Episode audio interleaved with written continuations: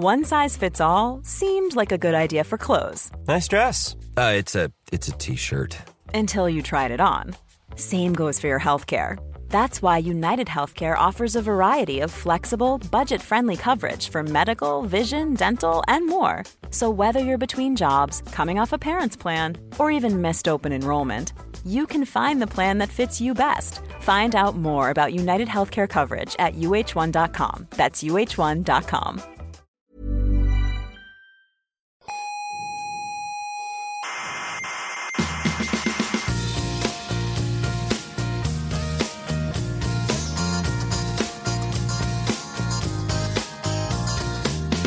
Aquí comienza Coffee Break, la tertulia semanal de la actualidad científica. ¿Solventaréis hoy todas las dudas acerca del universo que se ha formulado la humanidad desde el principio de los tiempos? Ah, Pregunto. no, todas, todas, no. Oh, vaya tertulia.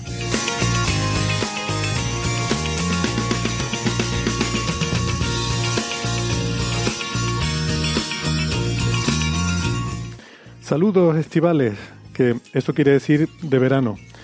Que, bueno, no sé si lo saben, eh, pero de ahí vienen, por ejemplo, los festivales, eh, porque son fiestas de verano, fiestas estivales, festivales, ¿vale? En fin, eh, no me gusta presumir de mi extensa cultura, pero de, de ahí viene eso.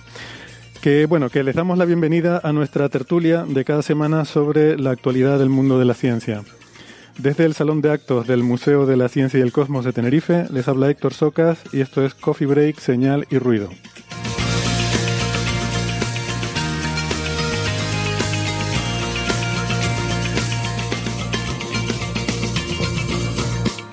Entre los temas de hoy, pues, por ejemplo, nuevos estudios sobre la sintaxis en monos y en simios, porque se ha visto que pueden reconocer estructuras con palabras no adyacentes. Luego les contamos porque es muy interesante. También tendremos algo de física solar, eh, porque un estudio reciente propone que la granulación del Sol sufre cambios a lo largo del ciclo de actividad. Y también de física de partículas, con un nuevo tetraquark descubierto en el LHCb. Todo esto y lo que surja, como siempre.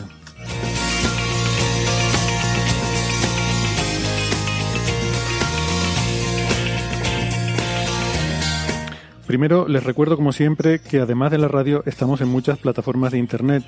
Por ejemplo, en Evox, en Spotify, en Google Podcast, en Apple Podcast, en Amazon Music, TuneIn, Lecton y la aplicación de Squid. No dejen de suscribirse, que no les cuesta nada y así no se pierden ningún episodio. Tenemos una página web, porque no nos privamos de nada, y la dirección es señalirruido.com y en esa web tienen todos los episodios anteriores y también la información con las referencias de los temas que tratamos en cada episodio. Nos pueden seguir en redes sociales, estamos en Facebook, en Twitter y en Instagram, eh, y ahí nos pueden dejar sus preguntas, sus comentarios o en general interactuar con nosotros. Les recuerdo que en Facebook está el Club de Fans, que cada vez eh, hay más gente, pero sin acumulaciones y sin aglomeraciones, así que es perfectamente seguro. Y eh, les recuerdo también que pueden contactar con nosotros a través de la dirección de correo oyentes.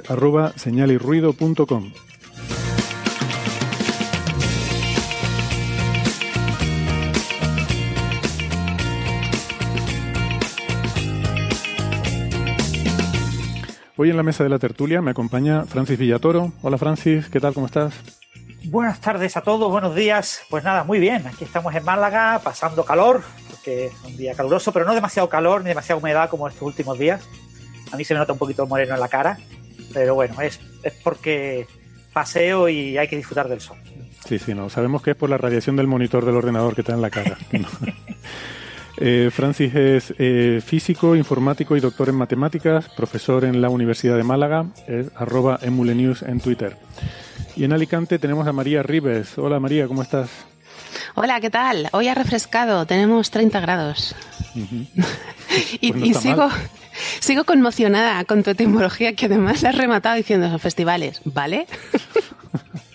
ah, está muy bien eso, muy bien. Pues eso fue inadvertido, lo, de, lo del vale.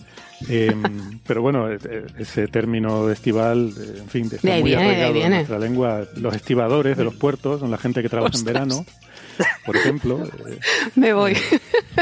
Sergio y Estivalis, pues siempre sus canciones se ponían de moda en verano. eh, todo. Está todo conectado. Sí, el problema de los estibadores es la B. Nada, detalles sin importancia. y en Estivalis también. Pero bueno, vamos a estar tampoco. Ya sabemos que estas cosas degeneran con el tiempo, las tertulias, digo.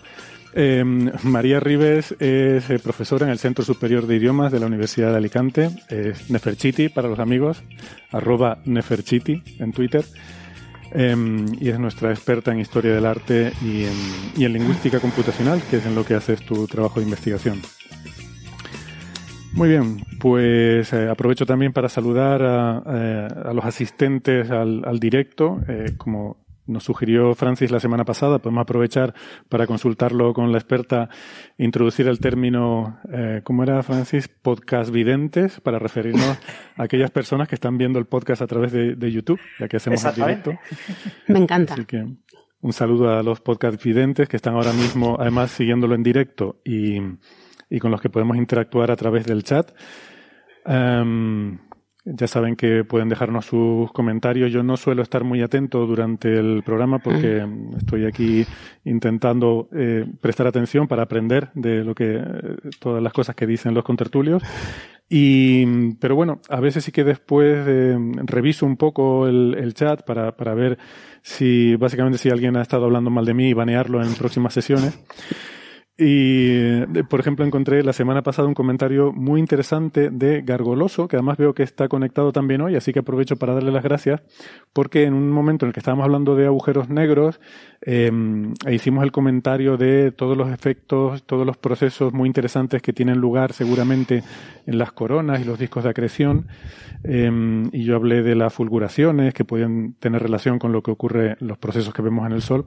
Decía Gargoloso que en los AGN, los núcleos de galaxias activos, eh, esas megafulguraciones eh, o esas emisiones de rayos X, perdón, tienen que ver con em, el proceso del efecto Compton inverso, más que con fulguraciones como las solares. Em, el efecto Compton es básicamente que un un fotón choca con un electrón o alguna partícula y le cede energía, el inverso es un poco lo contrario. Es que las partículas son tan energéticas, eh, las temperaturas son tan altas, que las partículas tienen tanta energía que en esa interacción es la partícula, ¿no? Es el electrón el que le cede energía al fotón y, y lo acaba enviando a, un rango de energías más altas, ¿no? Por ejemplo, los rayos X. Eh, entonces, mm, pues eh, le agradezco el, el, comentario. La verdad es que no sé hasta qué punto eso aplica mm, también a las coronas de agujeros negros, digamos, de tipo estelar, o agujeros negros en escalas más pequeñas, ¿no?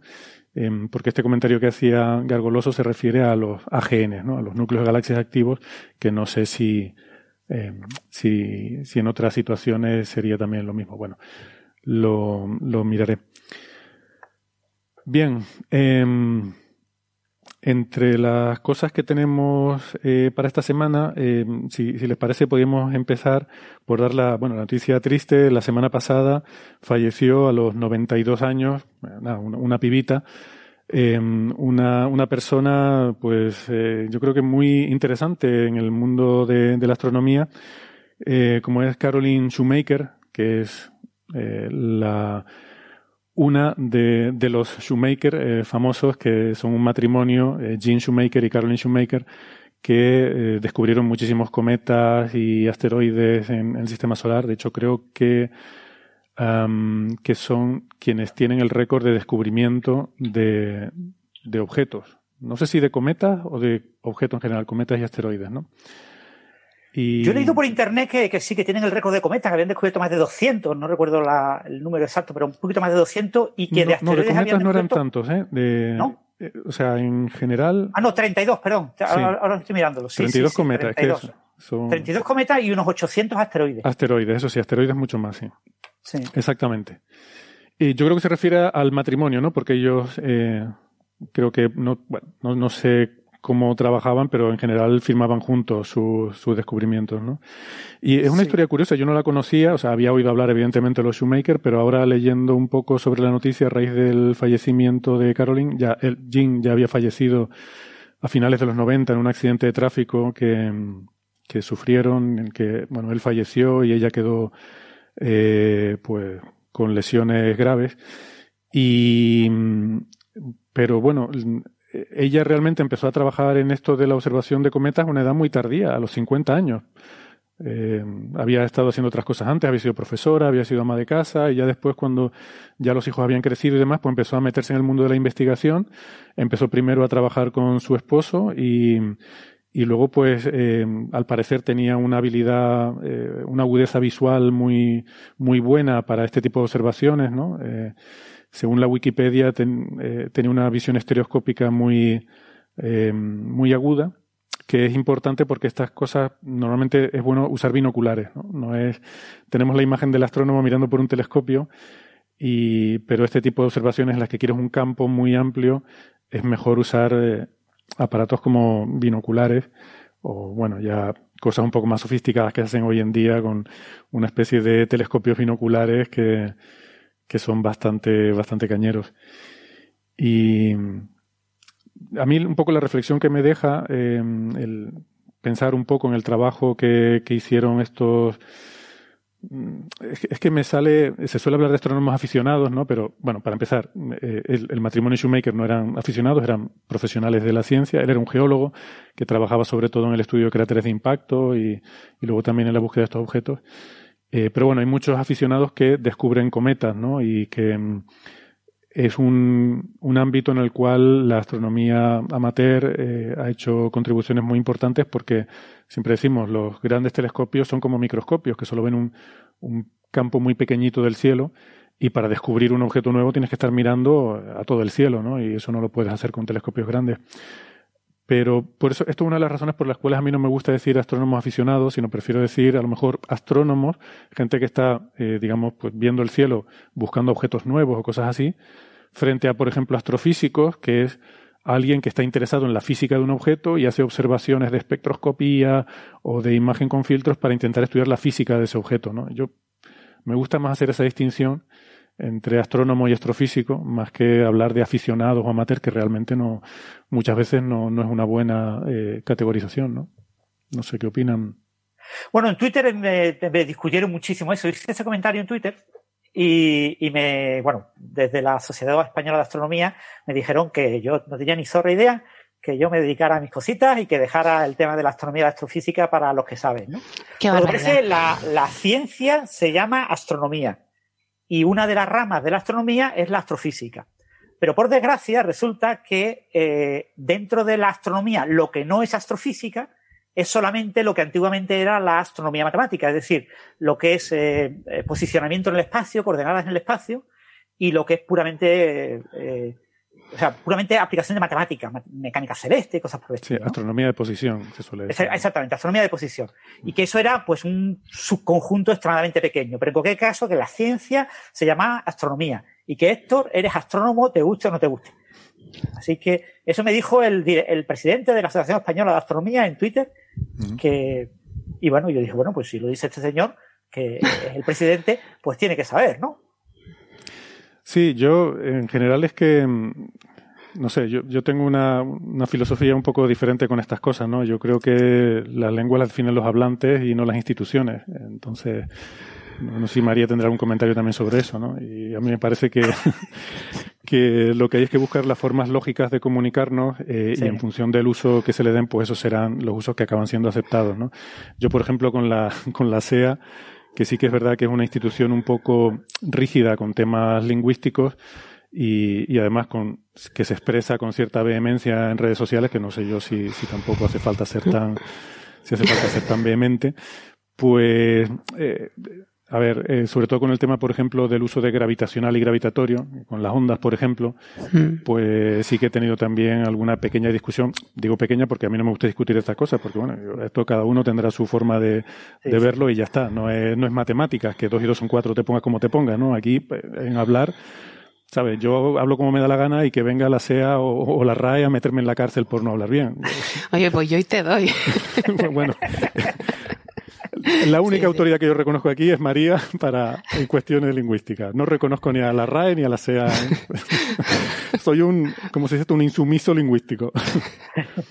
Ay, a, mí, a mí me gusta decir ondas gravitatorias para distinguirlas de mm. las ondas de gravedad, que generan mucha confusión y varias veces, lo, además recientemente, mm. hace poco, eh, también con un usuario de Twitter que preguntaba, porque había salido una noticia de la agencia, un tuit de la Agencia Española de Meteorología, hablando de ondas de gravedad en la atmósfera de la Tierra, ondas gravitatorias en la atmósfera de la Tierra, y pues creo que hubo dos o tres usuarios de Twitter que me preguntaron por eso, diciendo, pero ¿cómo es esto? Eh, ondas gravitatorias en la atmósfera de la Tierra.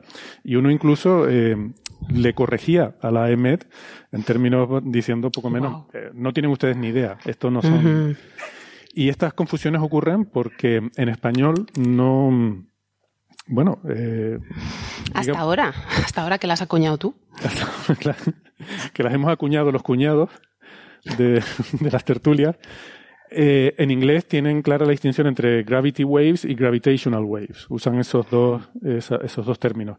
En español yo creo también lo podríamos hacer, pero, eh, por ejemplo, la SEA tiene un, un, eh, un, diccionario de términos técnicos y en ese diccionario aparecen las ondas gravitatorias.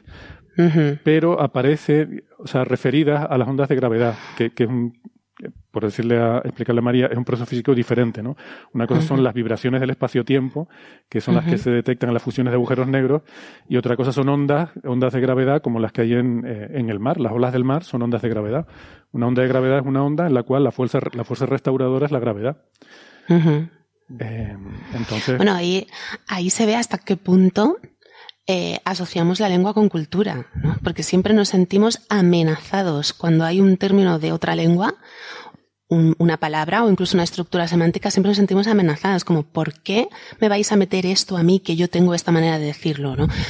Pero como en todo hay que tener un término medio, no se puede ser totalmente prescriptivista ni solo descriptivista. Hay que ser un medio, ni tampoco la lengua la hacen cuatro señores, pero tampoco puedo yo hablar como quiera y el, que pueda que me siga, ¿no? Entonces ahí en ese caso, yo humildemente pienso que si hay un nicho que se llena, ¿por qué no?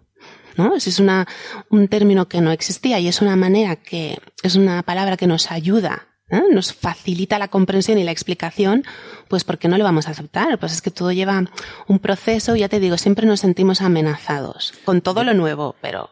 Pero en este caso, además, en el tema de gravitacional y gravitatorio, es que el término sí existe, o sea, gravitacional existe en español. Y además en el diccionario de la RAE creo que viene bien recogido porque viene relativo al campo gravitatorio. Con lo cual es muy pertinente que las ondas gravitacionales sean las relativas al campo gravitatorio. Eh, ah, o sea, se describe así, gravitacional relativo al campo gravitatorio, ¿dice eso? Eh, bueno, no te sabría decir, tendría que buscarlo eh, para. sí, en general gusta en español decir más campo gravitacional o campo de gravitación, ¿no?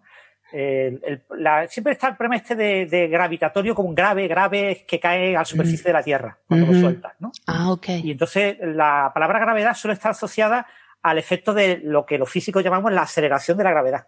Ajá. Que la aceleración de la gravedad no es la gravitación como interacción fundamental. Aunque hay gente que habla de gravedad cuántica, lo correcto sería hablar de gravitación cuántica. Exacto. estamos hablando de la interacción fundamental. ¿no? es que eso, gravitación y gravitacional tiene un sentido más conceptual de la naturaleza de la gravedad, ¿no? Mientras que gravitatorio, gravedad se parece más o tiene más que ver con el efecto, con el, el efecto que provoca la gravedad, ¿no? El que las cosas caigan, ¿no? Entonces, a mí me parece que encaja perfectamente con que una sea onda de gravedad y otra sea onda gravitacional que está asociada a la propia naturaleza de la gravedad, mm. el espacio-tiempo, ¿no?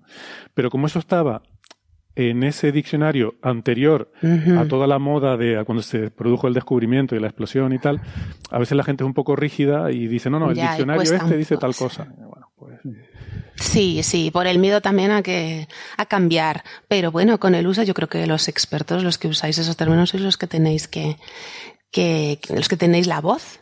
Así que poco a poco espero que haya una transición, seguramente sí. yo os apoyo. O, que se imponga gravitondas, que es el término inventado. También, ¿por qué no? ¿Por qué no? Porque, oye, gravitondas es mejor que, ¿cómo era aquella palabra? Amigobio, perdona. ¿Cómo? Ami, Amigobio. Pues, una palabra, hombre, una palabra que siempre se ha dicho de otra manera, más vulgar, ¿no? Pero eso, esta relación sexual que tienes con un amigo que no es tu novio, esa palabra se, se aceptó, así que gravitondas me parece mucho mejor. Yo apruebo la moción. Venga. En cualquier caso, estábamos hablando de, de Caroline Schumacher y quizás lo que a mí me ha, me ha llamado más la atención del asunto es que, bueno, ella falleció el 13 de agosto y en Twitter uno de sus colaboradores lo dijo el, pocas horas después del fallecimiento, y hubo mucha gente pues que como se lo tomó diciendo, bueno, si esto es la verdad o no, esto, la Wikipedia no la vamos a cambiar, ni en español ni en inglés, ¿no? Hasta que no haya un comunicado oficial, y pasaron los días, el 14, el 15, y no había obituario oficial. Nadie oficialmente estaba haciendo nada y seguían los días y la Wikipedia seguía manteniéndolas vivas, manteniéndola viva cuando sabía perfectamente que había fallecido ya, ¿no? Y eso hasta el 17 que la sociedad eh, planetaria, la Planetary Society, eh, como ella había descubierto esos como 200 cuerpos, llaman a eh, planetas enanos. Dicen que he descubierto como 200 planetas, menores. Es que ahí hay otra, hay otra confusión, sí. Ah. Planetas enanos son lo que la, la IAU definió cuando hubo todo aquel tinglado con Plutón y Plutón es un planeta enano. Planetas menores es una cosa un poco extraña que no sé muy bien lo que es, que es asteroides, básicamente. Asteroides, pues había descubierto eso. Yo había leído que había descubierto como 800 asteroides, por otro lado, pero la Planetary Science esta ponía 200, ¿no? Y tiene un listado de los 200 que ha descubierto Schumacher. Y, eh, bueno, en principio los dos, los dos Schumacher, la pareja Schumacher. Y ellos sacaron el obituario y entonces ya sí. Una vez que eh, saca la Planetary Science, que eso fue como, pues el 17 o el 18 de, o sea, como cinco o seis días después del fallecimiento, ya sí la Wikipedia en inglés cambió y puso que estaba fallecida, y ya la Wikipedia en español, a día de esta mañana, todavía no lo había cambiado, pero se supone que, que lo cambiarán. Bueno, es que la Wikipedia tiene que usar una fuente, como dicen ellos.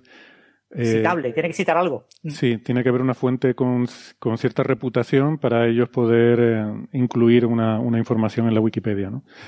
Eh, entonces, bueno, pues el, Supongo que, eso, que en, los siguientes meses, pues alguna revista o algo le sacarán algún obituario y ya será bastante más tarde. ¿no? Vale.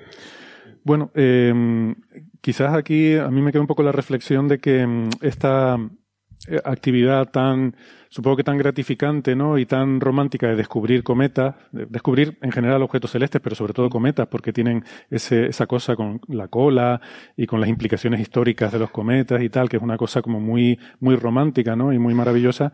Pues yo, yo creo que realmente le, queda poquito, eh, porque con los grandes cartografiados que ya se están haciendo, e incluso eh, cosas como el telescopio Vera Rubin, ¿no? Para hacer observaciones de todo el cielo completo continuamente, pues realmente esto se va a acabar, ¿no? El, frotar se va a acabar.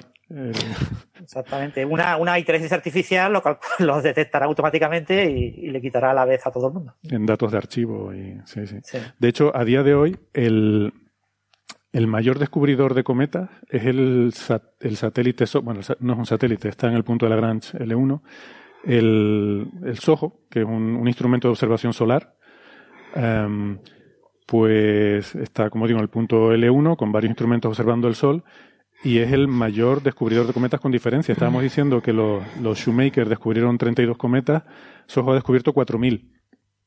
¿Vale? Para, para, darnos una idea. O sea, el, el, el, el récord de un humano descubriendo cometas son 32 y SOHO ha descubierto 4.000. ¿Qué pasa? Es diferente porque, claro, Soho lo que hace, como está mirando al Sol, los ve cuando se acercan al Sol, que es cuando es más fácil eh, de, detectarlos, ¿no? Eh, mientras que los aficionados o los astrónomos, como a mí me gusta decir, los buscan en el lado nocturno. Eh, y la idea es pillarlos cuando están lejos, acercándose, lo más lejos posible, ¿no? Es cuando ellos los descubren y mm, es como el, las dos, eh, los dos extremos de observación, ¿no? Uno cuando, cuando vienen de lejos y están acercando y lo ves lo más lejos posible, y el otro es todos esos que no has visto, porque son demasiado débiles o lo que sea, no los has visto llegar, ya cuando llegan al Sol y el Sojo está mirando al Sol, allí los pilla, ¿no? Entonces, estos 4.000 son cometas que se le han escapado a los aficionados, que se le han escapado a los astrónomos, y al llegar al Sol los ha detectado Soho. Ah. Es así de... Pero bueno, que vamos a tener eh, telescopios, sobre todo el Vera Rubin, que entrará en funcionamiento a finales de este año si todo va bien, pues en uno o dos años empezará ya a producir de forma rutinaria mapas de todo el cielo completo mm, varias veces a lo largo de la noche y ahí será muy fácil encontrar cometas y asteroides y de todo. Y pues no sé realmente qué margen, ¿no? La gente, yo he ido a charlas de, de algunos de estos astrónomos aficionados que son casi profesionales, sino profesionales, gente que, que se dedica prácticamente a esto y de los que a mí me gusta decir astrónomos. Y bueno, pues planteaban un poco eso, ¿no? Que el futuro, ¿a qué se van a dedicar? ¿no? Y, con cierta angustia existencial que te da un poco de, da un poco de pena, ¿no? El que se acabe esa, esa posibilidad. Pero bueno. Sí. Es una posibilidad en la que se ha metido mucha gente que no tenía formación científica, ¿no? Como en este caso de Caroline Schumacher, que, tenía una, una formación más bien de letras o así, había hecho como historia, ciencias políticas o algo así. Y, qué mala gente. no, te quiero decir que, no, no, había pensado nunca en su vida que se iba a dedicar a, algo de la ciencia. Y, empezó a los 50, María, o sea, todavía estás a tiempo. Genial. Me veo un nicho ahí. Perdona, Francis. O ella muy famosa por, por el Schumacher Levy, ¿no? Por el Schumacher Schumacher Levy, ¿no? Porque el Schumacher era, era al cuadrado. Eh, porque dio la casualidad esa de que colisionó contra Júpiter y vimos los restos y todo eso, y fue un cometa muy, muy bonito, ¿no? Mm, eso fue en el 94. Me acuerdo de, esa fecha. Fue la, primera vez que vimos en directo un impacto en el cielo. O sea, ver que realmente las cosas en el cielo chocan. Como, bueno, ya, ya sabíamos, pero es la, primera que vimos así en tiempo real, ¿no? Bueno, pues, pues nada. Eh, nuestra despedida a la señora Shoemaker. Y, y sin duda, pues creo que se cierra un ciclo, ¿no? De, en fin, el, el, matrimonio esto de los Shoemaker y, y, en general esta actividad de descubrir nuevos cometas que seguramente, seguramente le queda poco. Em, por cierto, cuando él falleció, cuando tuvieron ese accidente, todavía estaba en el cielo el cometa Hale-Bopp, que, que, ellos habían observado en mucho detalle, y, y el año posiblemente el año en el que fallece Caroline, pues seguramente será el año en, el que entra en funcionamiento el, observatorio Vera Rubin, que será el que, mm. bueno, básicamente acabe con, todo esto de descubrir nuevos cometas, ¿no? O sea que es muy, muy icónico el, tema. Por cierto, el, marido, eh, Jean, Jean Shoemaker, creo que es eh, la única, o sea, tiene parte de sus cenizas están en la luna y creo que es el único ser humano que, que ha sido enterrado o que ha sido sobre el que ha habido actos funerarios, ¿cómo se dice esto, María? Que, ¿Enlunado? sé que estás pensando en algo así, que sí? En la luna fuera de la Tierra en general, ¿no? Porque ha habido otros que las cenizas han enviado, pero ha sido enviar al espacio y volver a caer. Pero este es el único que... Wow. En este caso, en, sí, que este no, no, vuelve, digamos. Es una parte de las cenizas, no lo mandaron todo, pero hay cenizas del señor Shoemaker en la luna. Wow. Curioso. Bueno, eh, Hablando de más cosas curiosas, eh, Francis, nos ponías en el doc que se ha batido un nuevo récord en el cálculo de decimales del número pi, con 63 Por favor, necesito esto. Cuando lo vi, pensé, esto tengo que escucharlo en Coffee Break, que me lo expliquen. A ver, ¿qué ha pasado aquí? bueno, esto es la, la, chorrada habitual de, buscar decimales de pi, que es una labor que... Soy yo cada día. solamente, solamente, sirve para obtener el récord, para aparecer en el libro de los récords de los Guinness. hay ah, personas que, por la razón que sea, quieren que su nombre o su país. Eh, estos son dos investigadores de un centro de, supercomputación que hay en Suiza, que se llama Davis, D-A-V-I-S, no sé cómo se pronunciará en, alemán o en no sé en qué idioma los suizos lo pronunciarán, y es de la Universidad de Ciencias Aplicadas de Graubünden.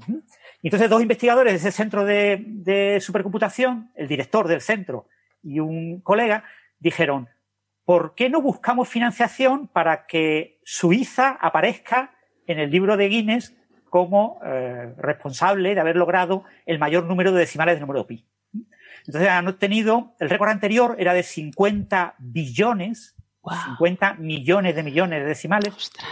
Lo había tenido un, investigador independiente, eh, Timothy Mullican, en enero del año 2020. El récord anterior a este lo había obtenido Google, la empresa Google, con servicios en la nube. Y Google sí pretendía algo. Para Google era una manera de demostrar que sus servicios de computación en la nube son útiles. Por ejemplo, para calcular decimales de pi. Toda esta gente lo que hace es utilizar el mismo software, que es un software que está abierto en Internet, que se llama eh, Y Cruncher, eh, Y Cruncher. Y es un software que te calcula los decimales de pi y además te los verifica. Tiene varios algoritmos de verificación para comprobar que están bien. La verificación es más rápida que el cálculo. Normalmente el cálculo es como 100 veces más costoso. Este cálculo ha costado 108, eh, perdón, 109 días, ¿no? 108 eh, días con 9 108, exactamente, 108 días y 9 horas. Eh, pero con un sistema de computación propio. ¿Vale? O sea, te dice, ¿cuál es el problema de calcular pi? Bueno, el problema de calcular pi es guardarlo en memoria. ¿Vale? O sea, es 62,8 billones de decimales eh, requiere muchos terabytes. ¿eh? Requiere, eh, pues, del orden de. en un terabyte te caben unos 100.000 millones de dígitos. Con lo que necesitas, pues, pues, del orden de 100 terabytes o así para almacenar este número. Entonces, el problema de calcular el número es gestionar la velocidad de acceso a los discos duros. Como los discos duros se rompen, tú tienes que ir calculando y al mismo tiempo que vas calculando tienes que ir haciendo copia en caché de vez en cuando, copia en, hacer un backup ¿no?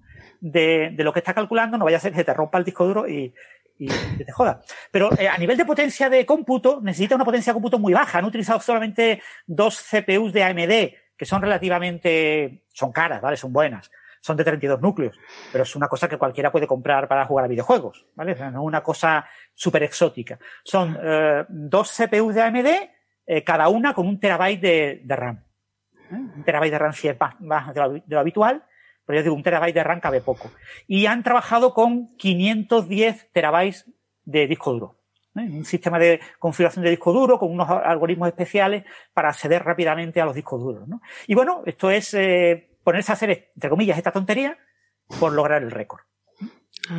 Entonces ellos buscaron financiación del, gobierno suizo, que les pagó este proyecto, han trabajado varias personas, pero yo digo, es una cosa que cualquiera de nuestros oyentes puede hacer en su casa, ¿vale? Solo tiene que gastarse el dinero en, esto, ¿vale? O sea, la CPU cada una vale, pues eso, eh, yo que sé, 4.000 euros, eh, lo, acaban de poner en el chat de YouTube, pues puede ser ese número perfectamente, y los discos duros, pues poner ahí unos cuantos discos duros, 38 discos duros, de alta velocidad, 7.200 revoluciones por minuto, con una caché intermedia de 16 terabytes por disco duro, pues eso que cueste, pues lo que cueste. ¿no? O sea, quiere decirte que con unas decenas de miles de euros eh, puedes eh, tener un sistema y repetir esto.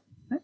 ¿Y, de qué sirve? Pues si lo logras y, y, y, te lo aceptan el récord, o sea, si hay que necesitas dos verificaciones independientes de que está correcto, pero tú puedes hacer al menos una de ellas. O sea, la primera verificación la puedes hacer tú la segunda tiene que ser independiente, pues ya te aceptan el récord y te ponen en el libro de los récords y estás tú muy contento con tu medallita de que aparece en el libro de los récords. Pero no tiene ningún otro tipo de autoridad, ¿vale? O sea, el calcular decimales de pi no sirve para nada. No existe ninguna aplicación práctica del cálculo de decimales de pi, ¿no? En supercomputadores hay la primera fase de cuando un supercomputador nuevo se pone en marcha, hay una fase de benchmarking, de, de evaluación del rendimiento en el que hay que optimizar muchos parámetros. Un, supercomputador es como un nuevo coche. Tú te compras un nuevo coche de estos, un deportivo mm, que no has tomado, de una marca que no has usado nunca en tu vida, yo que sé, pues el último deportivo de Porsche, y claro, te tienes que acostumbrar a manejarlo. Tienes que ver, eh, porque es un coche pues muy deportivo, muy para aprender cada detalle. Entonces, ese, ese, aunque tú sepas conducir muy bien, tienes que aprender. Pues eso es lo que pasa con los supercomputadores. Hay un tiempo, varios meses, en los que hay que aprender cómo funciona la máquina, optimizar todos los parámetros, todos los detallitos, y ahí se utilizan eh, aplicaciones en las que no importe que todo se rompa. ¿Vale? O sea, tú no puedes, alguien no te puede mm, decir, mm, simúlame el tiempo meteorológico para mañana. Y ahora resulta que a las tres horas se rompe todo y, se pierde todo, ¿no? Pues entonces pues, te pones a hacer cosas y entonces empiezas a hacer cálculos que son inútiles pero te sirven para evaluar la máquina. Y una cosa que puedes hacer, por ejemplo, es calcular decimales de pi, chorradas de esas, ¿no? Pero es raro, es raro que se utilice un supercomputador para calcular decimales de pi.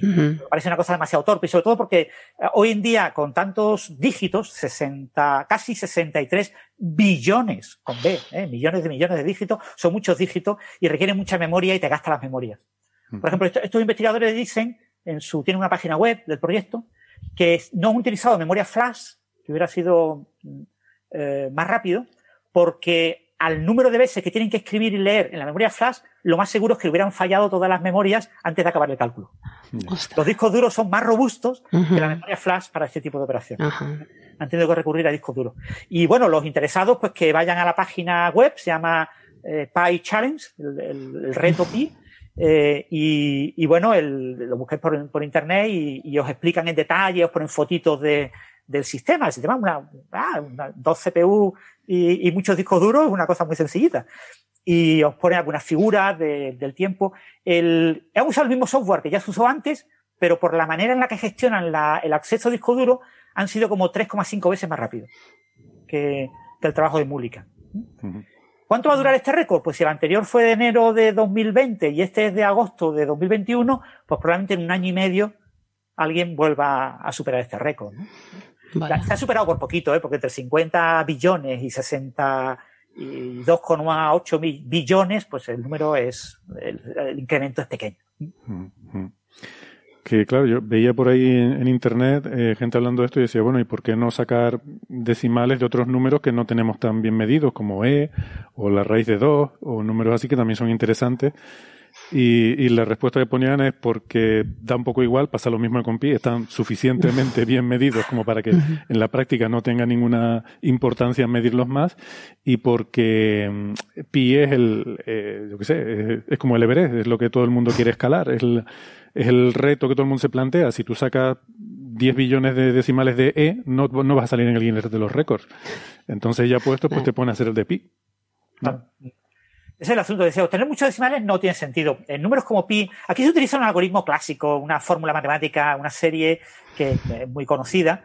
Y es la serie de los hermanos Chudnovsky, que eh, la sacaron en 1988, que está inspirada en una fórmula de Ramanujan, ¿no? de Ramanujan, el, que bueno, no me recuerdo cómo era el acento, era Raman, bueno, no me acuerdo cómo, dónde había que poner el acento en la pronunciación correcta, y de este gran matemático indio. Y bueno, el... Eh, yo, siempre he oído Ramanujan, pero no sé... No, no es Ramanujan, tenía... Eh, no me acuerdo cómo era. Bueno, pero no te preocupes, es lo mismo. Esa es la pronunciación como en inglés, pero se pronunciaba en indio. Y, y bueno, utilizan esa fórmula, esta es una fórmula que te calcula eh, aproximadamente 15 dígitos decimales de pi por cada término. Una serie infinita de términos, tú calculas cada término y obtienes 15 decimales. Lo que pasa es que si tú quieres calcular 68 millones de billones de dígitos, cada término lo tienes que calcular con 68 billones de dígitos. Es decir, tú calculas sobre una memoria de, no recuerdo cuánto eran, 63 eh, terabytes, un término. Y, solamente 15 dígitos son buenos. Calcula en 63 terabytes, de nuevo, un segundo término. Otros, tienes otros 15 dígitos. Y así, poquito a poco, hasta completar la tarea. Una tarea relativamente sencilla. Este es un ejercicio, evaluar esta serie es un ejercicio para cualquier estudiante de, primero de carrera. Pero hacerlo 62 millones de veces no, no Pero claro, gestionarlo con un tamaño de memoria tan grande, pues es muy, muy difícil por, el, por la gestión de la memoria, ¿no? Eso retrasa el tiempo. Bueno, muy bien. Pues vamos entonces con más líos. Em, María, eh, un paper en Science em, dice que ciertos animales no humanos, me, encanta animales no humanos, es como, es como personas que no son Héctor. Eh, em, ciertos animales no humanos tienen capacidad de entender estructuras sintácticas hasta el punto de eh, pillar relaciones no locales entre palabras que no son adyacentes. O sea, que, que, que, vamos, en una oración ponemos palabras que yo qué sé, eh, iba a decir que en inglés ponen adjetivos antes que los sustantivos, pero no tiene nada que ver con eso porque ahí son adyacentes, ¿no? Eso me, molesta, pero no es, no es eso de lo que estamos hablando, sino que hay cierta capacidad de entender palabras que no van correlativas y que están relacionadas unas con otras para mm, la estructura sintáctica de lo que se está diciendo, ¿no? Pues sí, este es un paper que es aquello del, del Twitter de Francis, que lo, lo publicó él. Es, a mí me impactó mucho el, el título es. Que, eh, perdona, que Francis publicó el tweet, no el, no el paper. Claro. El, paper es de Watson y bueno, Watson y colaboradores. Stuart Watson y Judy Burkhardt. Et al. Es que, pero quiero decir que, yo lo vi en Recuérdame luego, porque de aquí Francis, perdona que te interrumpa María, solo una cosita, que comente luego lo de los eh, coautores que han contribuido por igual y los últimos. Vale, vale, vale. Que hay, hay un medio jaleo de eso también aquí. También aquí, vale, vale, vale. Sí, quiero decir que no es que lo viera yo, que no el mérito no es mío, que lo vi, que lo publicó Francis y lo cogí y dije, porque vamos a ver, el título es procesamiento de dependencias no adyacentes, que es lo que explicabas tú, que es el término que se utiliza en sintaxis para relacionar palabras que, que están lejos, quiere decir que hay elementos en medio, ¿no? Y es procesamiento de dependencias no adyacentes en monos, simios y humanos. Y claro, yo cuando lo leí esto, procesamiento sintáctico, entonces fue como, como una epifanía, ¿no? Es como, ostras, es, el eslabón perdido lingüístico, es como esta capacidad sintáctica de conectar palabras. Un ejemplo que querías tú poner antes. El perro que mordió al gato salió corriendo. ¿Quién salió corriendo? El perro, claro. Es una pregunta. Que lo, dije hace un rato. claro, claro, pero salió corriendo está justo con gato. Sin embargo, nosotros sabemos perfectamente que el que sale corriendo no es el gato, es el perro, porque es el sujeto de la frase. Toda esta capacidad de, de relacionar las palabras es algo inherente al ser humano. Eso forma parte del lenguaje humano, de capacidad de comunicación. Entonces, al leer esto, lo primero en que pensamos todos es, ostras, entonces, ¿es un rasgo ancestral? Lo teníamos ya hace 40 millones de años y, estaba como ahí latente, como preparado para meterle el lenguaje. O sea, estaba ya antes de que se desarrollara el lenguaje. Es, es algo brutal, ¿no? Es como los monos pueden procesar dependencias sintácticas y sí que pueden, pero no es sintaxis como la que nosotros, no es sintaxis eh, lingüística. Lo que hacen en este artículo, que es muy interesante, el cómo explica los métodos, los procesos, lo que hacen es crear lo que ellos llaman unas gramáticas artificiales. Yo no sé qué pensáis vosotros si, si os digo gramática. ¿Qué pensáis? No es una pregunta de clase, o sea, es una pregunta de, de, persona. Cuando pensamos, ¿qué es una gramática? ¿Qué, gramática artificial a qué os suena? ¿A palabras? ¿Un lenguaje inventado? Me suena que te has inventado una lengua, sí, y que tiene su gramática. Muy bien, has dicho una lengua ahí, muy bien, porque estamos siempre, sobre todo en estos artículos, distinguiendo entre lenguaje y lengua, porque el lenguaje es la capacidad humana de comunicación. De, hemos hablado de esto otras veces en Coffee Break. Siempre está esa, ese conflicto, ¿no? Los animales no tienen lenguaje, tienen unos sistemas de comunicación. Pero lo que hablan, lo que dicen aquí de gramáticas artificiales son estímulos sonoros. Es decir, es una combinación de sonidos. En un momento al final explica cómo los crean con, una, con un intervalo de hercios. Yo ahí me perdía un poco de 50 hercios, empezando por 500 y cada variante, cada sonido 50 hercios más. Entonces, la gramática artificial es un conjunto de estímulos sonoros, de sonidos que van juntos. Es decir, se coge a los, a los animales. Aquí los animales son muy, eh, son muy monos, ¿no? El marmoset. Son muy monos, sí. no lo he dicho aposta, ¿eh? No lo he dicho aposta. Pero es que son chimpancés. Y simios también, ¿no? son muy monos y muy simios. Son chimpancés, ¿no? Que siempre han estado formando parte de los experimentos lingüísticos. Y los marmosets.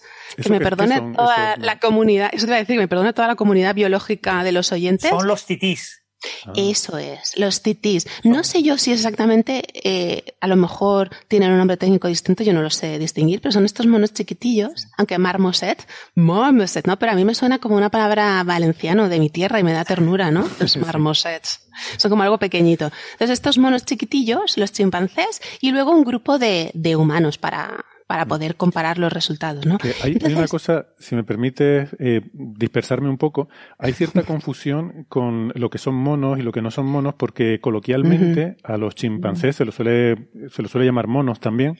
Sí creo que coloquialmente está aceptado, o sea, si, si nos vamos a las autoridades lingüísticas, la RAE o el equivalente de la SEA de, de, de la zoología, que no sé, no sé lo que dirá al respecto, pero creo que mm, técnicamente en zoología se hace una distinción entre monos y simios en función de, eh, de que pues los chimpancés, los gorilas, orangutanes, este tipo de, de grandes mm, animales, sobre todo se suelen distinguir porque no tienen cola. Entonces, si, tienen cola son monos, si no tienen cola, pues son simios. Eh, y se suele hacer esa, esa distinción, en, por lo menos cuando se habla en, en, en jerga científica, ¿no? Por eso aquí habla de monos, simios, y humanos. Y humanos. distinguiendo entre las tres cosas. ¿Pero los simios son más grandes o no? ¿O no tiene que ver la envergadura? Solamente. Sí, o la capacidad cognitiva. Gorilas, orangutanes son más grandes que los titís, que los monoardillas, que los monoarañas. Y evolutivamente son más recientes. Ajá, ok. Ok. Son, muy monos todos. Son muy monos todos. Entonces, eso es importante distinguirlo, claro, porque dicen monos, simios y humanos. Claro que...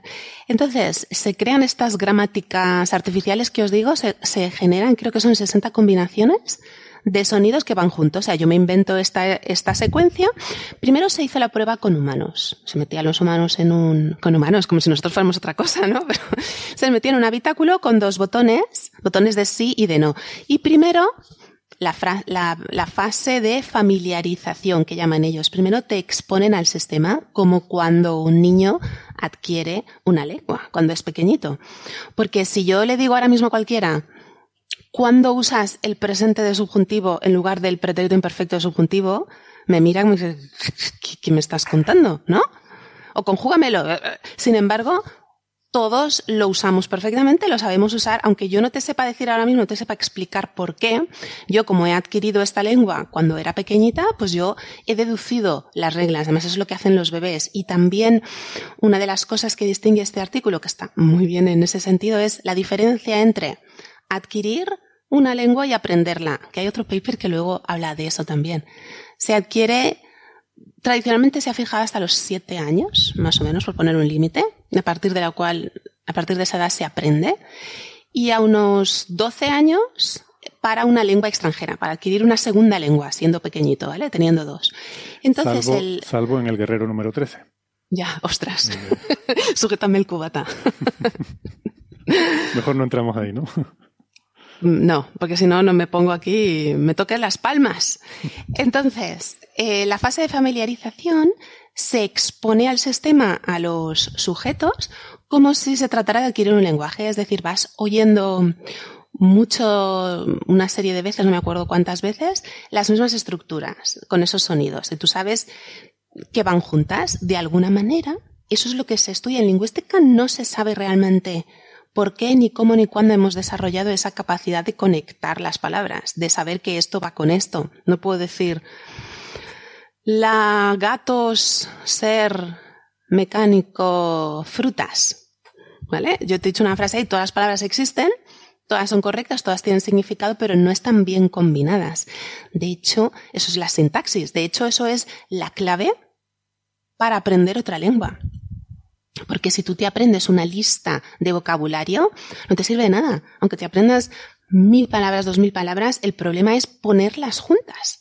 porque, porque las relaciones sintácticas, las relaciones entre palabras hacen que cambien, que cambien las palabras y que según el orden en el que yo las pongo, voy a decir una cosa u otra. Y como te decía antes del, del presente subjuntivo, a lo mejor tú no sabes describir qué es un adjetivo, qué es una preposición, qué es un adverbio, pero tú sabes usarlo, sabes cómo va. En este experimento, en la primera fase, yo escucho estos sonidos y de alguna manera, de alguna manera, tanto los humanos como los animalitos mm, deducen las reglas, deducen las reglas de combinación de esos tipos de sonidos. ¿Vale? Este va con este, este va con este. Este puede ir dos veces, pero este no. Este siempre va al principio y este siempre va al final. Sin, sin aprenderlo conscientemente. De hecho, aquí explica que los humanos simplemente estaban en una cabina recibiendo el input, pero a los animalillos les ponían distracciones, les ponían comida a gusanos. si a uno no le gustaba gusanos, le poníamos otra. También, eso da mucha ternura, porque a algunos eh, les daba miedo entrar en los habitáculos, les ponían un amigo o un juguetito para que, para que estuvieran eh, distraídos, por así decirlo. Es decir, no estaban recibiendo el input consciente de que están aprendiendo algo sino que están haciendo su vida, haciendo sus cosas, dame como un gusano, y voy oyendo esos sonidos. Entonces ese es el misterio. Cómo todos deducimos esas reglas. Y después de esa fase de familiarización o asimilación del sistema, entonces venían las, las fases de pruebas. Aquí lo llaman violaciones de las secuencias. Entonces, en los humanos, ¿qué tal el micro? Que me estoy creo que me lo estoy moviendo al. ahí donde lo tienes está perfecto. En los humanos tenían un botón de sí, ¿no? Entonces, en el momento en que un humano oía una secuencia que decía, uy, esto no está mal, porque el sonido mm, no puede ir ahí, que normalmente va antes, le daba el botón del no. Si le parecía que estaba bien, le daba el botón del sí.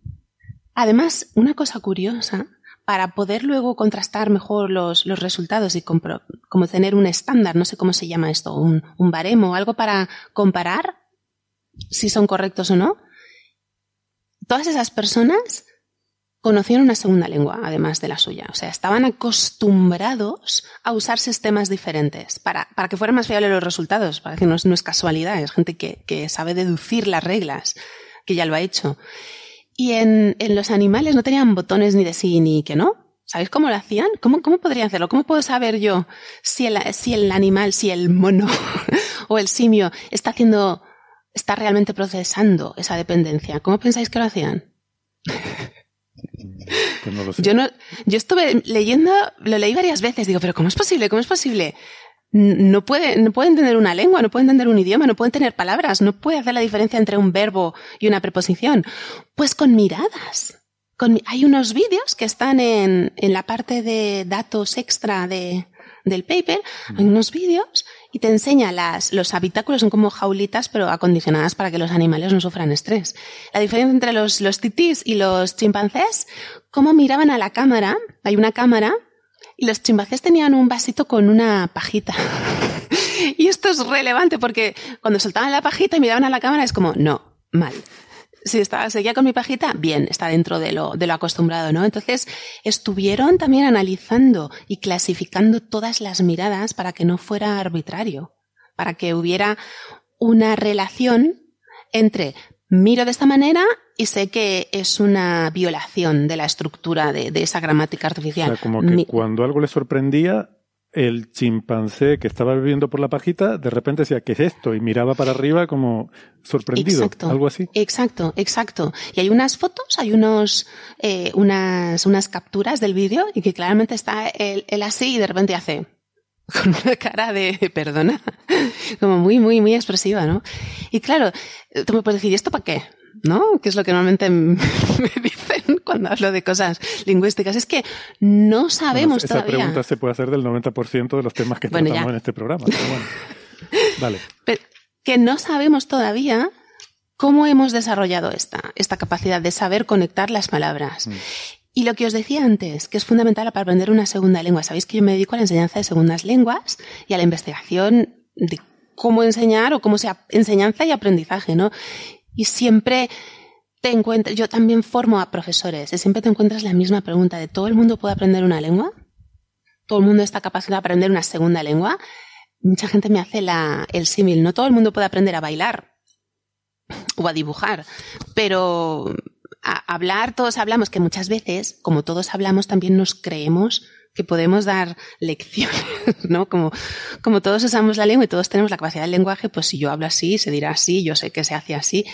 Mm, hay algunas personas que eh, reaccionan mejor a, a, las estructuras diferentes de mi lengua, que es el problema en aprender la segunda o tercera lengua. Las estructuras, la conexión entre las palabras, la sintaxis. Lo que os decía antes, yo puedo aprenderme un montón de vocabulario, pero eso no me ayuda a hablar luego porque yo tengo que poner, yo, calor, Alicante, ¿no? pues tú me entiendes, así en un momento de necesidad, pero yo tengo que expresar que el calor, por ejemplo, yo ahora en español necesito el verbo tener, en inglés necesito el verbo ser, ¿no? Este, este, esta simple tontería depende de tu capacidad de adaptación, que eso es lo que estudian todos estos trabajos. ¿Cómo se desarrolla? esa capacidad de adaptación que todos tenemos para nuestra lengua madre, pero sobre todo las segundas y las terceras lenguas. Y claro, aquí tengo que llegar ya a la parte de, oh, mm, hasta aquí fue bonito mientras duró, porque mm, la conclusión es que no se puede demostrar que esta capacidad sea un rasgo ancestral, como te decía yo, que compartimos desde hace 40 millones de años, sino que puede ser resultado de lo que llaman ellos una evolución convergente. Una evolución convergente, que no es que lo tuviéramos ya y nos ha seguido, sino que se ha producido ya después de separarnos. Y habla de los pájaros. Habla de los. ¿Acordáis que un día también estábamos así los tres en Petit Comité hablando sobre, con Francis, tú y yo, un paper sobre los cantos de los pájaros. La secuencia, precisamente también con análisis computacionales, con procesamiento del lenguaje natural que transforma el input en, en datos lingüísticos analizaba las secuencias, ¿os acordáis? Que hacían los pájaros y se repetían y, llegaba a proponer, se trata de fonemas, esas sílabas melódicas creo que llamaban, son como, son esos sonidos, son fonemas, son, son elementos sonoros con un significado que ellos combinan, igual que yo combino sílabas o, letras. Y, lo compara con eso también y dice que eh, es plausible un desarrollo evolutivo convergente. O sea que no, no se puede demostrar que tuviéramos ya esa capacidad o no. O sea, seguimos sin saberlo. Pero es, es interesante que se estudie desde este punto de vista la capacidad de las dependencias. Que eso, yo no me canso de decirle a los alumnos, las dependencias sintácticas, eso es lo que te ayuda a ti a aprender otra lengua. Y siempre decimos, es que los niños son esponjas, ¿no? Y los niños aprenden de manera más fácil todo, sobre todo las segundas lenguas, pero porque el niño no se resiste, por así decirlo. Él, aquí se dice tengo calor y en inglés dices yo soy calor, pues, pues ya está. Lo meto aquí y este aquí. Y, voy cambiando de uno a otro. Lo acepto que hay distintas combinaciones posibles, que es lo que han hecho en este estudio. Esa, gramática artificial, eso no es una lengua que exista, son combinaciones, series de estructuras y de alguna manera los simios, los monos y nosotros deducimos la regla de combinación y somos capaces de inferir cuándo está bien y cuándo está mal y producir nuevas combinaciones que estén bien. No sé si me he venido muy arriba, me he emocionado con, con, la historia. Es que la, no es lo mismo la dependencia adyacente que la no adyacente. Eso es lo que decíamos antes. El, el perro que mordió al gato salió corriendo. Ahí nosotros porque somos hablantes nativos, pero si está en otra lengua, si tú estás aprendiendo otra lengua y te sabes palabras y sabes que esto es un verbo y esto es un sustantivo y, lo ves junto, dices, pues, ¿quién sale corriendo? El gato, ¿no? Hay que dar un paso atrás y utilizar esas, esas reglas que inferimos que no sabemos cómo funciona para poder llegar a la conclusión de lo que estamos diciendo. Pero yo tengo una pregunta, y quizás Francis, que sabe más de temas de zoología a lo mejor que nosotros dos, María. Eh, esto de la, la idea esta de que puede ser una evolución convergente, me resulta sorprendente que diferentes animales para los cuales además no es una necesidad vital se podría argumentar quizás para el ser humano que sí, porque la, esa capacidad comunicativa es mucho más importante en su desarrollo, pero que otros animales como estos monos, no te digo ni siquiera los simios, sino estos monos incluso, que tengan también esa característica, eh, parece como mucha casualidad, ¿no? ¿No sería más probable que existiera desde antes, por la razón que sea, esa capacidad de distinguir eh, o de reconocer palabras no adyacentes, que, que, hubiera evolucionado de forma convergente en tres tipos de animales diferentes? Bueno, eso siempre es complicado de distinguir. En este artículo, al final del Astra, lo que comenta es que, que creen que sí que converge, que, hay un ancestro, que es una cosa que eh, evolucionó de manera ancestral hace unos 40 millones de años, lo ponen al final del Astra del artículo, y, y que esa es su hipótesis. Lo que pasa es que eh, este artículo ha sido criticado, no ha habido un par de, comentarios posteriores al artículo en los que se comentaba que no está claro que los experimentos de este artículo demuestren que la relación sea sintáctica o que sea puramente eh, ortográfica, ¿no? Que sea eh, que, y si pierdes la sintaxis ya pierdes el concepto de dependencia adyacente no adyacente, ¿no? Y, pero en principio puede ocurrir, o sea, lo que no sabemos es los, los titís, todos los que hemos estado en un zoológico, zoológico y hemos visto algún tití, en la jaula de los titís siempre hay muchos titís, ¿no? Antiguamente, en el zoológico de Fuengirola teníamos una jaula, había una jaula eh, llena de titís y parece que eran todos ilegales y los tuvieron que quitar. Ala. No sé lo que hicieron con ellos, pero un año lo quitaron. Y y bueno, el, el, son extremadamente ruidosos, son animales que eh, se comunican. Pasa algo parecido con los, con los loros, con los. El que ha detenido las cotorras, ¿no? Las cotorras argentinas que vemos en la calle, están constantemente cotorreando, ¿no? Eh, los que tenemos algún, algún loro en casa también lo sabemos. Eh, el, eh, para realizar una acción en un contexto colectivo, el animal marca la acción que realiza con un sonido. Dice, mira, voy a hacer algo. ¿Eh? Tener cuidado conmigo, que voy a hacer algo. Estar pendiente de mí. No vaya a ser que eh, en ese proceso eh, haya una interferencia con el resto de los animales. Y eso es una cosa que, mm, yo lo recuerdo muy de lejos, pero yo creo que pasaba también con los titís. Entonces, eso puede hacer que haya una, convergencia evolutiva en el manejo de este tipo de, comportamiento, ¿no? Que secuencias de sonidos que marcan una acción y que uno dentro de la colectividad dice, voy a hacer algo, que toda la colectividad sepa que lo voy a hacer, voy a hacer que pueda entrar en conflicto. Por ejemplo, saltar de una rama a otra rama. Si en esa otra rama ya hay un animal, cuando voy a saltar a esa otra rama, tengo que marcarlo de una manera, mira, ten cuidado que es que no voy a agredirte, voy solamente a saltar a la misma rama en la que tú estás, ¿no? Entonces, eso eh, puede implicar una, una, secuencia de sonidos en el sentido de que eh, yo voy a saltar, marco el sonido de que voy a saltar, mientras estoy saltando, marco el sonido de que estoy saltando, pero cuando llego a la rama, el otro se reacciona mal y ya no me puedo poner esa rama y tengo que volver para atrás. Y marco un sonido de volver hacia atrás. Y entonces eh, conecto dos sonidos que normalmente suelen estar adyacentes, A a B, eh, los separo eh, por el hecho de que he metido sonidos por medio porque ha habido una interacción social con otros individuos. ¿no? lo estoy inventando, ¿eh? no lo pone nada en el artículo. Esto no lo pone Pero eso es muy interesante, lo estás diciendo además muy bien, porque, porque precisamente eso nos lleva a esta, esta duda o esta teoría o esta hipótesis, no sé cómo llamarlo, de, de ese eslabón lingüístico perdido. Porque primero es la acción, primero fue el verbo. no, primero, perdón. Primero es la, la acción, de, es de los verbos donde se derivan esos antiguos adjetivos. Entonces, esta, que tuviéramos esta capacidad todos, es como, de, es como decir que hay un eslabón perdido lingüístico y nos lleva a esa discusión yerma y estéril, que ya sabéis que está casi prohibida, de cuando empezó a hablar el ser humano. Por lo menos nosotros, o sea, los sapiens, nosotros que estamos aquí, porque todas las lenguas que hay en el planeta eh, no hay, están más o menos al mismo nivel, no hay lenguas más simples ni lenguas más complejas. Esto también lo hemos dicho alguna vez. No hay una lengua que diga solo mm, palabras, sustantivos, ¿no? Y, y no hay ninguna, no hemos visto nunca la evolución de una lengua en la que haya palabras sueltas y de repente un día evolucionen las preposiciones y las vayamos a conectar. Entonces, esto nos lleva a esa mm, controversia, ¿no? De cómo surgió el lenguaje e, es la teoría eh, continua y discontinua. O sea, la, continuidad es que empezamos a emitir unos gruñidos, ¿no? Que es la teoría que más le gusta a la gente. Primero gruñíamos, luego mm, se fueron convirtiendo en palabras y poco a poco las lenguas fueron evolucionando de unas poquitas palabras, pero eso implica que primero hubo unas poquitas palabras y después surgieron las preposiciones, los pronombres, las conexiones. Y luego está la otra hipótesis. Yo creo que estoy utilizando teoría e hipótesis igual y no es lo mismo, ¿verdad? Porque hipótesis es algo que yo propongo y teoría sería que ya está demostrado, ¿puede ser? Sí, pero en el lenguaje cotidiano se confunde. Pero me lo permitís. No, no, en, principio la, teoría y, hipótesis son cosas distintas en el sentido de que eh, eh, lo que no está seguro.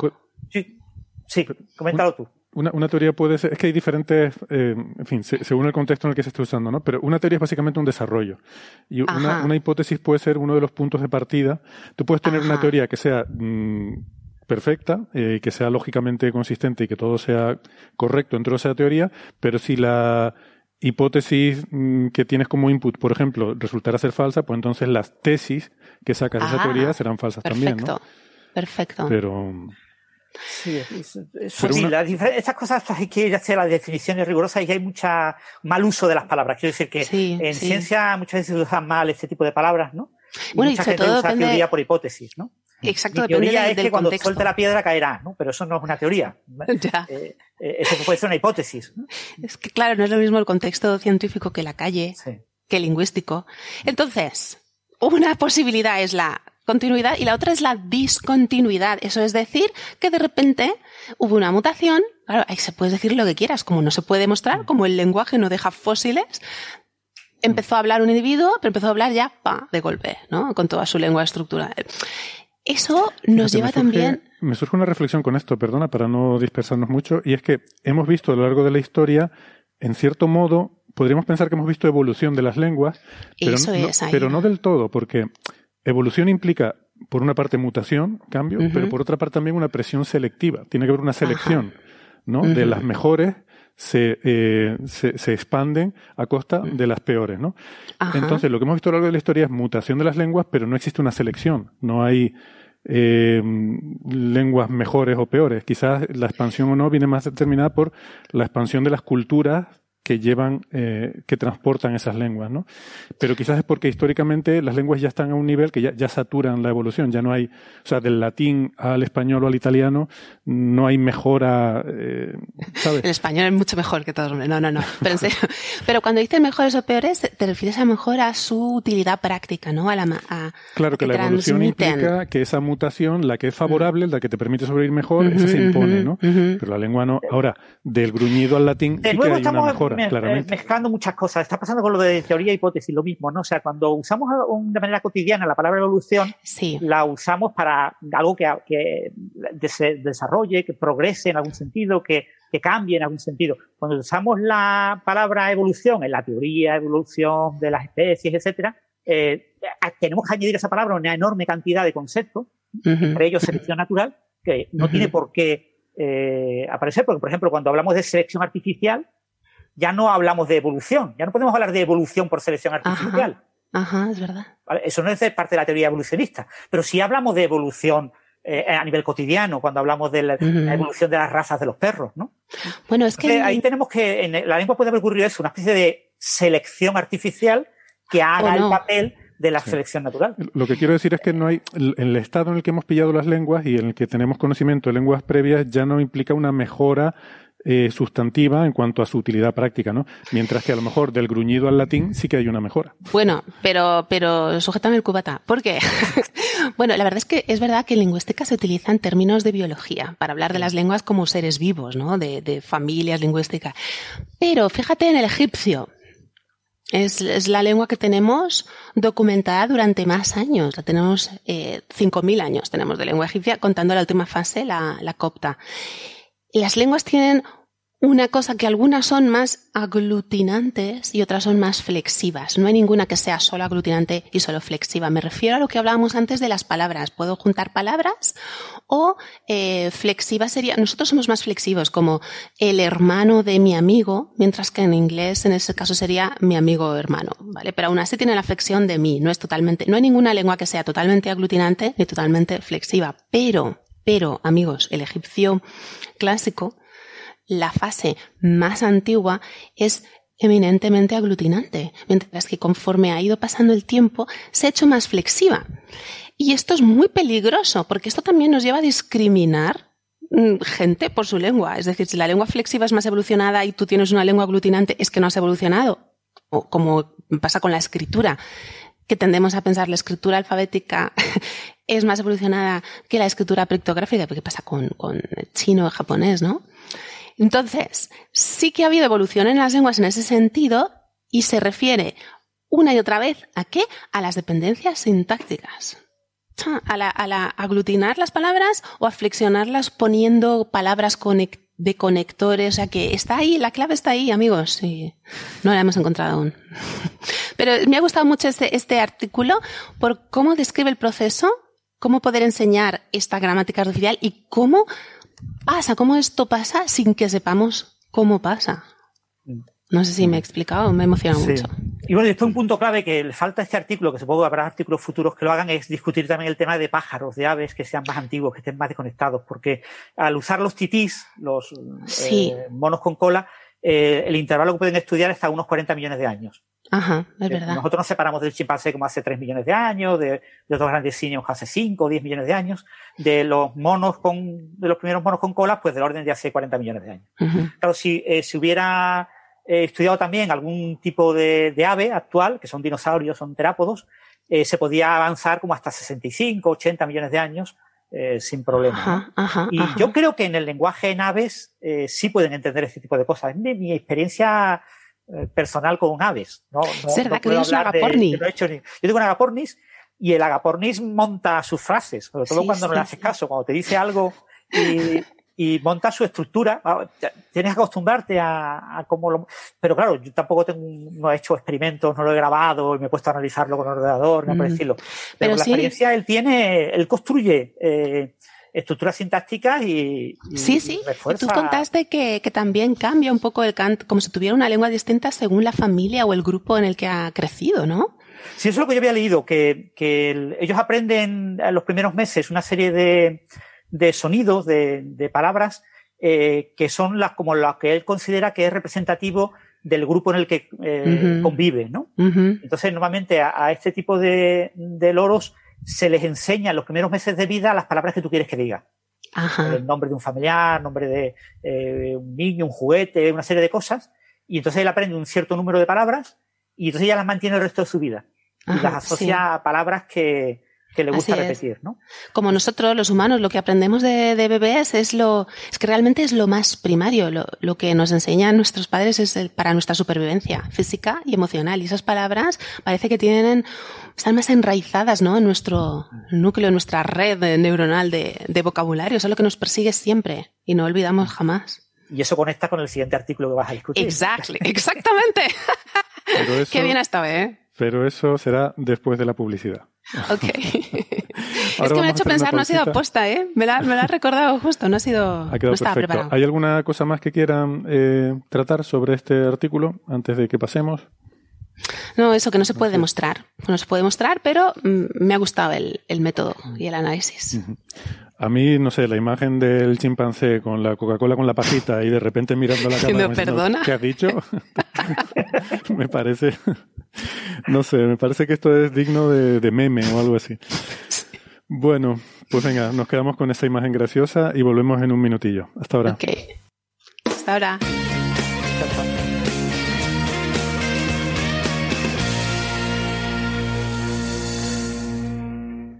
Bien, gracias por seguir acompañándonos. Eh, estamos de vuelta y vamos con el siguiente tema, que es también sobre lingüística, o bueno, también, este, este sí que es más sobre, sobre lingüística de verdad en humanos, en, animales humanos. Antes estábamos hablando de animales humanos, ahora vamos a hablar de animales humanos, y en particular los que, los que aprenden um, inglés los animales humanos que aprenden inglés. Y este artículo salió en, uh, ¿dónde salió? En Nature, si no recuerdo mal. Um, bueno, eh, es una revista del grupo Nature, ¿no? Que por eso ponéis www.nature.com, pero hay que recordar a todo el mundo que cuando ponga www.nature.com significa que con casi con toda seguridad no es Nature. Porque hay más de 60 papers, 60 ah. revistas. Ah, mira. Esta revista se llama Humanities, and Social Sciences Communication. Exacto. Comunicaciones en humanidades y en ciencias sociales. Es una de las revistas de ciencias sociales que tiene el Grupo Nature, que tiene varias revistas. Exactamente. Y los, autores son Arturo Hernández y otros colaboradores, eh, Juliana Ronderos, o Juliana, no sé, eh, Jean-Philippe Baudet, Ana Clasensius Kalman, eh, Nguen y Bunta. Que bien has pronunciado Nguen. Eh, sí, porque lo busqué en algún momento porque hay un montón de gente que se llama así. no me ah, acuerdo, con, con alguien alguna vez tuve correspondencia y no me sonaba, en Guyen no me sonaba, me sonaba feo, me sonaba que es como tragar sin, sin masticar bien. Entonces sospeché que debía haber alguna sutileza con esto y lo busqué. Eh, y además hay un personaje en The Expanse que se llama Gwen, creo. ¿Ah, sí? Sí, sí. me acuerdo. Sí, uno muy malo en la ah, tercera temporada o algo así. Sí, sí. Un hombre era, alguien en el... Vale, me he acordado. Sí, eh, luego lo comentamos. En cualquier caso, el artículo este, mm, pues está muy interesante porque habla de eso que decíamos antes, ¿no? De lo que aprendes cuando eres un niño pequeño y lo que aprendes luego más tarde, ¿no? Y parece que em, los angloparlantes en particular aprenden antes las palabras que son de origen germánico y luego más tarde, ¿no? En su vida Em, ya en la adolescencia empiezan a aprender palabras de origen, ¿no? Con etimologías em, latinas. ¿A qué te ha costado decirlo? Porque está, si, digo latino, parece que estoy hablando de J. Lo. ¿A que sí? sí. ¿A que nos pasa eso hoy en día? Pero con es el sabor de una copa de vino, que diría tu paisano, ¿no? es verdad, es verdad. Pero sí, es así, es el adjetivo, sí, es latino. Latino y latina. Pues, eh, bueno, yo, a ver, dicho así, es que no me sorprende lo más mínimo. ¿Verdad? Yo solo leí el resumen, ¿no? El abstract. y digo, no, me sorprende, ¿no? Sé lo que estás pensando. Dice, que pero grullada. Pues es normal que si una persona habla inglés, aprenda antes unas palabras de una lengua de su misma familia lingüística, ¿no? De, mm. como la familia germánica, donde está el inglés y el alemán, que palabras de origen latino que es otra familia totalmente distinta. Pues vaya tontería de, de conclusión, ¿no? ¿A qué has pensado eso? No, hombre, no, tontería no. Digo, seguro, seguro que es interesante y María me lo explicará. Pues sí que es interesante. Y este también lo leí en, lo vi en el, en el Twitter de Francis, que es el que nos, nos provee de, material. sí, sí, sí, sí, sí. Es que todo el mundo debería seguir el Twitter de Francis. Voy a empezar por ahí. La verdad es que sí, la verdad es que sí. Síganlo ya. Ya me sigue mucha gente, pero bueno, si más gente me quiere seguir. Pero que sepan que voy a seguir haciendo lo mismo que hago siempre, independientemente del número de gente. Que si me abandonan 10.000 personas, que no hay ningún problema, que, pero yo voy a seguir haciendo lo que hago habitualmente en Twitter, porque no sé hacer otra cosa, no quiero hacer otra cosa, no soy el de coronavirus que hace chistes o cosas así, ¿no? Greguerías no le llaman, ¿no? O sea, hace poco decían que los tweets deberían llamarse greguerías. En realidad las greguerías son los tweets virales, lo que se convierte en viral y tiene muchos seguidores, greguerías. muy próximo a la greguería de toda la vida, ¿sí? Como los de Gómez de la Serna, pero eso es muy high level, literario, muy bien. Ojalá, ojalá todos los tweets fueran como la greguería de Gómez de la Serna, ¿no? En fin.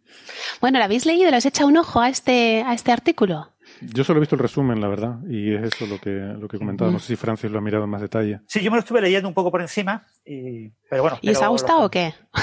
Eh, bien, bien. O sea, parece como muy obvio las conclusiones. Sí, ¿no? pero a mí me parece interesante, ¿eh? Quiero decir que muchas veces, además eso se critica también muchas veces en ciencia, que ah. dicen cosas que son obviedades. Me acuerdo de una vez leer a alguien que explicaba eso y decía, un estudio dice que cuando tienes falta de sueño eres más torpe realizando las tareas. Y tú dices, pues vaya obviedad, ya lo sabíamos. Dice, no, pero es que el estudio te lo cuantifica. ¿no? Es que ese es el resumen un poco de, de titular de periódico, pero dice, bueno, ¿cuánto más torpe eres? ¿no? ¿Cómo, ¿Cuántas horas de sueño empiezan a producir un efecto medible? ¿Cuál es ese efecto medible? ¿Cuánto aumenta tu probabilidad de tener un accidente de tráfico? De tener, bueno, pues todas esas cosas son las que se detallan en el artículo, ¿no? exactamente, exactamente. Después yo quería comentarte, María, bueno, primero supongo que querrás hablar del artículo, pero bueno, que no olvides el tema de el tema del que el inglés es una, una lengua dialectal, ¿no? Que eso es lo que más me ha llamado la atención del artículo, ¿no? Sí, empieza diciendo así que el que habla inglés, o sea, que el hablante de inglés es bilingüe, porque tiene su base inglesa, vamos, eh, germánica, y luego la base latina. Pero claro, es que eh, no sé si habéis jugado al trivial de pequeños. Hay una pregunta de trivial que era, ¿cuál es la lengua con mayor vocabulario del mundo? Entonces decíamos, español.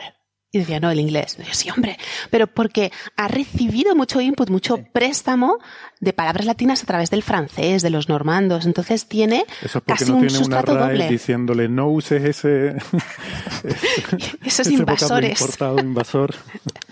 Pero como las lenguas están más o menos vivas, ¿vale? Es un mecanismo que funciona, nunca hay dos sinónimos perfectos. Nunca hay dos sinónimos perfectos. Hay, hay, dos, esto es autodispararse, hay dos en español que no sé explicar bien, ahora os lo diré, pero bueno. Pero quiero decir que cuando tenemos dos palabras para el mismo concepto, siempre hay una que se especializa. O bien léxicamente, o bien te da un significado extra, o con notaciones añadidas, o de registro, o esta palabra es más formal que esta, que es lo que les pasa precisamente en, en el inglés, y es el objetivo de este artículo, con las palabras de origen latino, son más formales yo no sé si os ha pasado cuando estabais estudiando inglés, porque yo lo he visto con mis hijos, que utilizan una palabra española cambiada un poquito, ¿no? Como, mm, what, qué bonita, dicen ambience, para decir ambiente. Y, y, el, y el inglés con el que están hablando dicen, wow, este niño, qué nivel, qué bien habla, ¿no? O, o la palabra que existe, aunque creáis que no, inexplicable, hace tal cual, inexplicable. O sea, tú dices inexplicable y pareces como Jane Austen.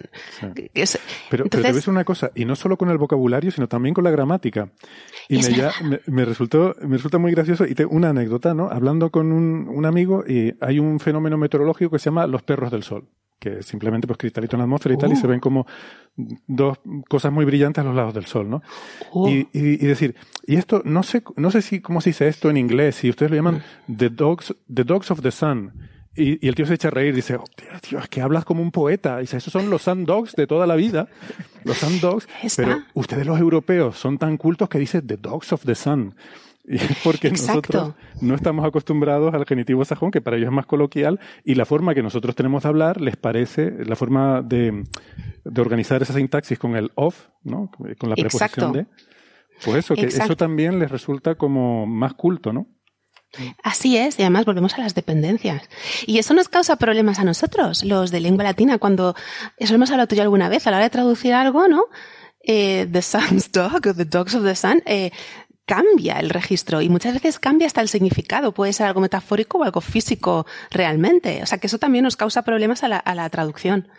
Y nos da caché, como, como dices tú que hablas como un poeta, porque todas esas palabras que recuerdan la forma latina, que para nosotros es lo más normal, es culto, para ellos es un registro formal, es como algo literario, que es de lo que, de lo que hablan aquí. Por eso dice que es una lengua, que eres bilingüe, que tiene dos, todos los hablantes de inglés son bilingües, porque hablan su, su sustrato germánico y luego el latino que viene de un registro más culto.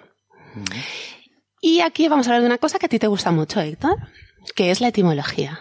Ah, la etimología, tú eres el, premio Nobel de etimología. Aquí en el, artículo... Si perdona, de etimologías, sin la E del principio. no lo entendía, me ha costado un poco. Pues empieza también el artículo diciendo que aunque lingüística se, es fundamental el estudio de las etimologías, que ahí tú lo, lo petas, dice que los estudios sobre reconocimiento léxico no se ha tenido muy en cuenta hasta ahora. Perdón, reconocimiento léxico es eh, elegir una palabra definirla y elegirla, por ejemplo, en una frase paradigmáticamente, ¿no? En una frase falta una palabra. ¿Cuál pongo ahí? Primero tengo que saber a qué categoría pertenece, ¿no? Tengo que poner si, es un verbo, si es un adjetivo, si es una preposición, no es lo mismo lo que decíamos antes. Los perros, mm, sol, que los perros, mm, al sol. Esto qué tontería, pero ya la primera, los perros, mm, sol, pues los perros tienen sol, pero no podría decir los perros toman sol, porque diría los perros toman el sol, ¿vale? No me voy a extender en esto, pero es cómo, cómo hacemos este mecanismo de elegir esa palabra y de definir lo que es esa palabra. Y en el artículo, antes de, entrar en materia, en el artículo usa dos bases de datos muy importantes. El ELP, que se llama el, English Lexicon Project, que eso forma parte de la Universidad de Washington en San Luis, porque lo estuve mirando en Internet y no lo conocía. Y recoge, este, este lexicon recoge datos de usuarios que han participado de manera voluntaria, que parezca obvio que es de manera voluntaria, porque eso decía en el artículo anterior, como diciendo, ningún animalito ha sufrido en el de los no, adyacentes, decía, todos los sujetos entraban voluntariamente en las jaulas, en los receptáculos, o sea que no había nadie ahí obligado. Entonces ha participado gente, se ha presentado voluntaria, para, justamente para eso, para describir palabras, para estudiar los tiempos de respuesta, porque no es lo mismo nombrar una imagen, ¿vale? No es lo mismo que tú ahora me pongas una imagen pa y yo te diga qué es, que leer una palabra, ¿no? ¿No? Entonces, de manera intuitiva, de manera, lo que más obvio parece, a, a, mí por lo menos me lo parece, la primera idea es, pues habrá siempre menos problemas al leer que al ver una imagen. Porque yo cuando leo, leo lo que pone ahí, punto. Pero si me das una imagen, pues tengo que distinguir, ¿no? Esto es un semáforo, como el, el ¿no es usted un robot? Marque, sí, ¿no? Pues no, pues no. Con este artículo, todo lo que estudia se demuestra que no necesariamente leer es primero más fácil. ¿Por qué? Por la etimología, por las raíces de las palabras. Y, bueno, no he hablado de la segunda base de datos que han creado ellas, el AOA, que se llama Age of Acquisition, que es edad de adquisición de una lengua, que es lo que comentábamos antes. No es lo mismo adquirir un idioma que aprenderlo. Lo adquirimos cuando somos pequeñitos, podemos adquirir uno, dos, tres, ¿no? Pero aprenderlo ya es, cuando lo adquieres, es como el, el estudio anterior, te llega el input y tú, de manera más o menos inconsciente, vas deduciendo las reglas, como hacen los niños con los verbos con los verbos, los verbos irregulares. Todos los niños han dicho alguna, los niños y los estudiantes de, español. He ponido esto en la lavadora. Otros dicen, no, puesto, puesto. Pero, pero él sabe que eh, si quiere utilizar ese tiempo verbal necesita un participio. A lo mejor tú no sabes lo que es un participio, pero sabes que tienes que poner ido o ado ahí, a no ser que sea irregular. Pues eso tiene, eso tiene mucho que ver con la edad de adquisición y cuando aprendes después la lengua, cuando la adquieres entras sin pensar y cuando la aprendes, pues es cuando lo que decíamos antes entra en conflicto con tu estructura primaria. Y aquí voy a decir una cosa que es una unpopular opinion, pero lo diré y no me cansa de decirlo, como dice Francis, nada me va a parar. Es lo que voy a decir, ¿eh? YouTube todo el mundo deje de seguir a María en Twitter, lo va a decir. no hay lenguas más fáciles ni más difíciles. Todo depende de la lengua primera con la que tú estás comparando esa otra que estás metiendo. depende de cuál sea tu primera estructura, la lengua madre, que el otro día me dijeron que era sexista por decir eso. ¿Por qué lengua madre y no lengua padre? Pero eso tiene una explicación porque Saussure, el, el, padre de la lingüística moderna, él era suizo, creo que era suizo, él hablaba francés. Entonces él hablaba de lenguas madres y lenguas hijas y al traducirlo, incluso en inglés, se dice daughters, o sea que se, se, no, es, no tiene que ver con que sea la madre la que te enseña la lengua y no el padre, ¿vale? Porque podríamos decir, es un, es un sexismo porque hoy en día tanto las madres como los padres crían a los niños, sino es una cuestión de género gramatical, que no es del sexo de la vida, pero en fin, me he ido, me he ido, me vengo arriba aquí. Entonces, no hay lenguas más difíciles ni más fáciles, sino todo depende de qué, cuál es la estructura con la que yo estoy comparando. Si yo soy española, me va a resultar muchísimo más fácil aprender italiano que aprender inglés. ¿No? O sea que cuando digáis, es que el, danés es súper difícil. Depende de dónde empieces tú. Vale, ya está, ya he dicho mi, mi opinión impopular, ya he perdido seguidores. Entonces, este estudio ha hecho un, crossover entre esos dos corpus de datos. Son muchos datos, los del lexicón inglés, que no, son, no es que sean palabras lo que, lo que tiene esa base de datos, sino los datos de cómo los hablantes nativos reaccionan ante esas palabras. Y eh, en, este, en este estudio, para ver por qué aprendes antes palabras eh, germánicas están antes en tu infancia que las palabras latinas, no les dan simplemente palabras cualesquiera, sino que entran en una cosa súper complicada para describir lingüísticamente ya en tu propia lengua madre, que son los compuestos. Las palabras compuestas. Por ejemplo, una palabra compuesta. Sacacorchos. Pero mira lo que voy a decir, ¿eh? Voy a decir, voy a decir, sacacorchos, televisión, telescopio. Eh, ahí hay algo, ¿no? Televisión, telescopio, ahí algo va mal. Eh, maldecir, agridulce, sordomudo. Ya está, hala. Y aquí termina el coffee break. es que, claro, estos compuestos, primero tienes que contar con que en ¿Esto es una palabra o son dos? ¿Vale? Estas son las, preguntas. En, dentro del estudio se ponían a los sujetos una serie de, palabras y, y, se medía su reacción. ¿Esto es una palabra o son dos? No sé, si a mí me dices sacacorchos, ¿Tú qué piensas? ¿Que es una palabra o que dos? No es de clase, puedes decirme lo que quieras. Yo diría dos. Yo te voy a querer igual siempre. no sé, si estás habituado a usar sacacorchos como una única palabra, pues pensarás que es única. Exacto. Pero lo que pasa es que si es una palabra nueva que nunca has escuchado, aunque sea del diccionario, lo mismo tienes la duda. Exacto. Y eso es en nuestra propia lengua. Entonces a esta gente los que, lo que les ponían eran palabras compuestas, las que os he dicho yo tienen una particularidad, es que son dos términos que se juntan. Por ejemplo, saca corchos, ¿no? He dicho saca corchos, he dicho televisión, he dicho telescopio, maldecir, agridulce y sordomudo, que no les ha dicho así porque sí. ¿En qué? Esto es una pregunta así de, persona, como decía esto, de animal humano. Se medía con este estudio qué palabra, mm, en qué palabra se fijan más los hablantes, sacacorchos o televisión, en la primera o en la segunda. ¿Saca o en corto? O sea, ¿cuál es la palabra más importante del compuesto? No os estoy preguntando realmente, no, os preocupéis. Pero toda esta gente que se enfrentaba a esto, o sea, que no es un estudio baladí, no es decir, pues yo aprendo antes alemán porque se parece más al inglés. Vamos a ver primero cómo reaccionamos ante estos compuestos. Una palabra son dos y cuál es la palabra que tiene más peso para ti la primera parte del compuesto o la segunda. Y dentro de, además de eso, las, las, que os he dicho tienen dos términos distintos, porque saca corchos, saca es del verbo sacar y corchos es un sustantivo, ¿no? Pero, por ejemplo, agridulce, las dos pertenecen a la misma categoría sintáctica, o sea, morfológica, son, son dos adjetivos. Y luego, ¿cuál es el problema entre televisión y telescopio? Hay un problema ahí. Y vamos a la etimología. Es que la segunda parte, una tiene raíz latina y otra griega, ¿no? Exactamente, porque eh, televisión tendría que haberse llamado tele, y es, tele es eh, a distancia de griego, pero telescopio ya estaba cogido cuando inventamos la televisión. Entonces no se podía coger las dos griegas, scopus, de mirar. Entonces se tuvo que recurrir a, combinar el tele griego y la televisión latino. Yo no sé si habéis visto este meme que circula por internet que dice poliamor está mal, porque es, pero poliamor está mal. Y tú dices, qué, qué antiguo, deja que la gente sea libre. Y no, ¿por qué? No puedes tener una palabra, un prefijo griego y un sufijo latino. No, es como el chiste.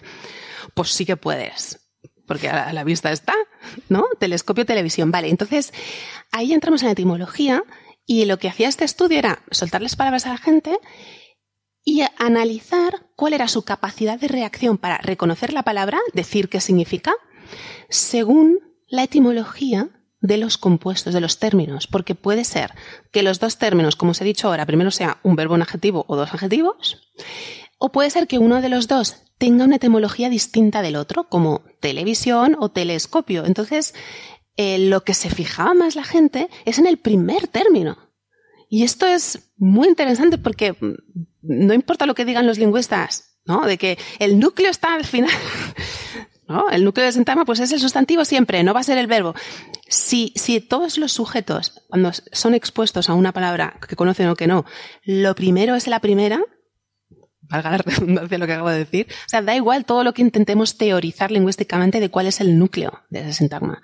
Entonces, el resultado es, si el primer término era germánico, para adentro. No importa si el segundo era latino o no. Pero si el primer término era latino, ¡guau! Entonces ahí ya lo que medían eran los tiempos de respuesta, y esto son cosas de Francis, porque son estadísticas bayesianas y esas cosas que yo me salto un poco también, ¿no? Entonces, no importa cuál fuera el segundo término, podía ser otra vez germánico o latino, daba igual. Si el primero era germánico, asimilada. Si el primero era latino, aunque el segundo término fuera germánico, no entraba. Y imaginad esto, esta palabra, una palabra así como telescopio o inexplicable para una persona angloparlante, inexplicable, comparado con una foto de un plátano. ¿Está emocionado, Héctor? Eso te ha caído el Me pone nervioso. y esto tiene relación con lo que comentaba antes Francis, de que las palabras que aprenden los bebés, las que adquieren en los primeros años de vida, tienen una, jerarquía más alta en su red léxica. Y esas son las palabras que no se pierden nunca y que se van a aprender en, otras lenguas. con esas palabras nunca va a haber el mismo problema que con las cosas abstractas, que también parece una perogrullada, pero. Entonces, aquí hay otra, hay unos ejemplos también de palabras como peril, perilous. O sea, si yo digo peril, pues yo estoy pensando peligro, pero claro, para un, un angloparlante esa palabra es muy culta, es muy de la literatura y probablemente no la ha visto nunca. Y no puede hacer el, el, la conexión si no conoce la lengua latina o origen de, otras, origen de otras palabras. O sea, la etimología, si no tiene conocimientos etimológicos. Y aquí es donde entraba los efectos de la edad, que llama en el, en el paper. No lo dice así, pero los efectos de la, de la edad de adquisición. Cómo influye cuando son pequeños, las palabras que entran más fácil son las alemanas o sea, las germánicas. Y cuando ya han terminado esa edad de adquisición, entonces entran las latinas. ¿Y por qué? No solamente porque sean distintas, no sean de una familia lingüística distinta y, siempre es más fácil aprender lo más relacionado con, lo mío, sino por el registro.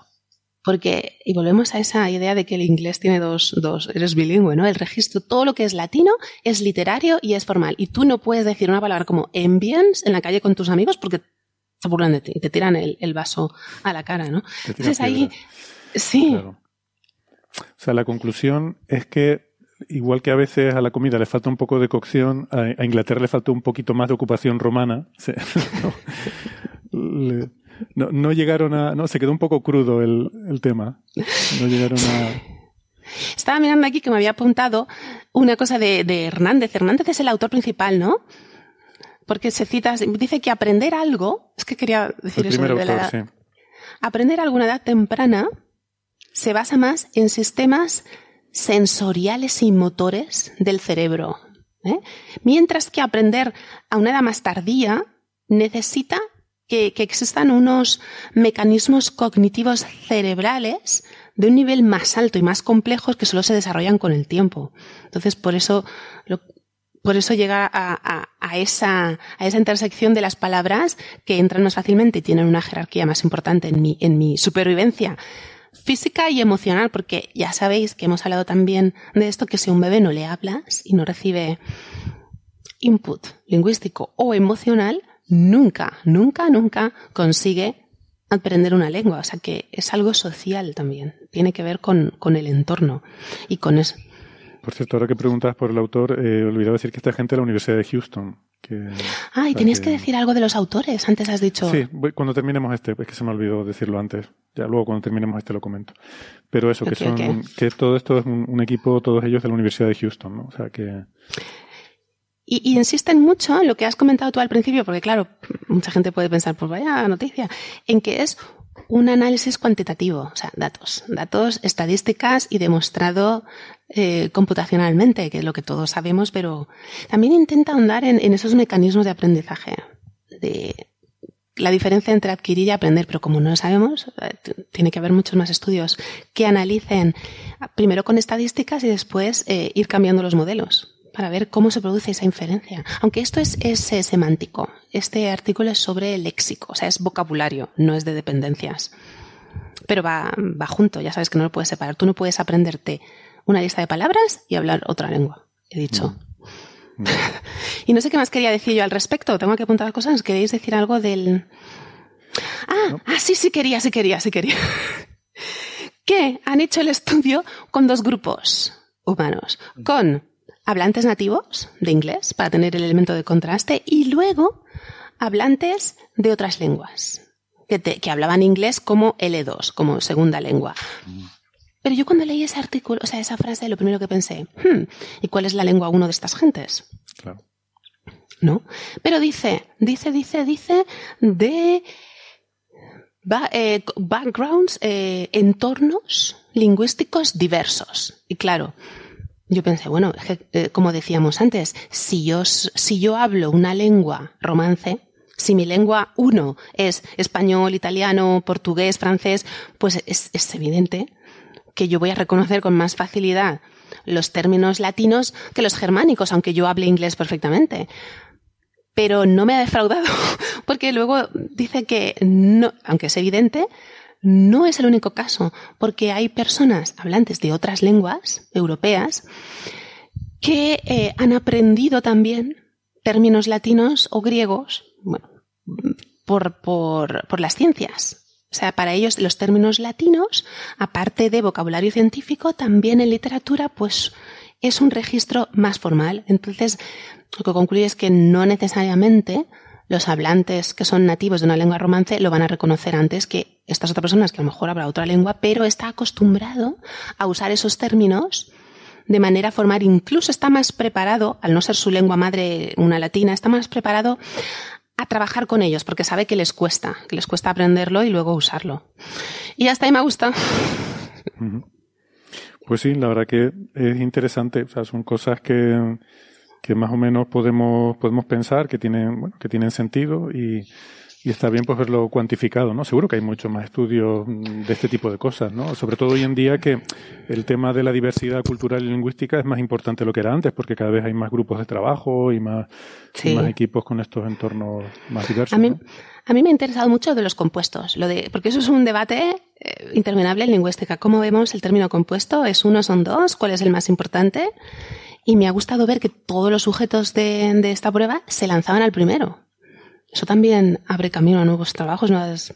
Porque, claro, los dos términos pueden ser iguales, como os decía antes, sordo-mudo, agridulce, o que uno maldecir, hay uno que está modificando al otro. Entonces, lingüísticamente, teóricamente, hablando, describiendo, pues puedes decir, tienes que fijarte en el segundo porque el primero solo es una modificación, pero el significado es el, segundo. Pero claro, el hablante se lanzaba al primero. Le importaba, no le importaba el significado. Sí, yo, lo primero, la primera palabra. Y bueno, me parece muy interesante a la hora de hacer luego más estudios de adquisición y de aprendizaje de segundas lenguas, que es lo que me dedico. Sí, un punto clave quizás aquí es que quizás si se hubieran sido españoles, eh, si hubieran hablado español, quizás los españoles tuvieran una percepción diferente. Quizás nosotros valoremos como más relevante el, más de acción, el más verbo, eh, el complemento o el sujeto, ¿no? No lo sé, pero habría que repetir ese estudio con españoles. Es que esa, eh, había españoles también, ¿eh? Había gente de diferentes lenguas madres. Españoles, italianos, daneses, suecos, de, germánicas y, romances. Y todos se tiraban a la primera. Por eso que has dicho tú, eso es, eso, eso es muy importante, porque claro, ¿qué es lo que está modificando a qué? Es como, ¿cuál es el núcleo de, del sintagma, no? ¿Es el sustantivo siempre o es, o es la acción? Pero a la hora de, reconocer una palabra con poco tiempo, o sea, midiendo los tiempos de respuestas, la primera. Además me da igual. Es curioso, ¿no? Sí, Porque el significado lo da el, segundo. Cognitivo, ¿no? Cómo percibimos las palabras, la conexión auditivo lo primero que entra, lo primero que se procesa y, entonces lo aparentemente lo más relevante. ¿no? Y ahí vienen las discusiones con tu pareja, no, que ya no me has escuchado, me has dicho lo primero y has interpretado otra cosa. Sí. Este tipo de experimentos basados en tiempo de respuesta en psicología han sido criticados por algunos investigadores porque eh, supuestamente pueden dar interpretaciones erróneas, porque siempre se ha supuesto algo así como que, ¿sabéis esos, ejemplos que decían de eh, yo puedo predecir lo que, lo que va a decir que ha hecho una persona o la razón por la cual una persona ha hecho algo, ¿no? O sea, puedo anticipar la justificación que una persona construye después de realizar una acción. Porque lo que ah. los experimentos psicológicos indican es que eh, la persona toma una acción y después construye la explicación de por qué ha tomado la acción, no a la oh. inversa. Entonces yo puedo ah. predecir eh, lo que predice una, persona o incluso puedo cambiarle la justificación. Hay unos experimentos en los que yo te daba a elegir, por ejemplo, entre dos personas, cuál te parecía más atractiva. Y eh, tú eliges, yo veo, viendo tu cerebro eh, con unos electrodos, qué es lo que tú has elegido y te lo cambio. Te las invierto tan rápido que tú no te das cuenta.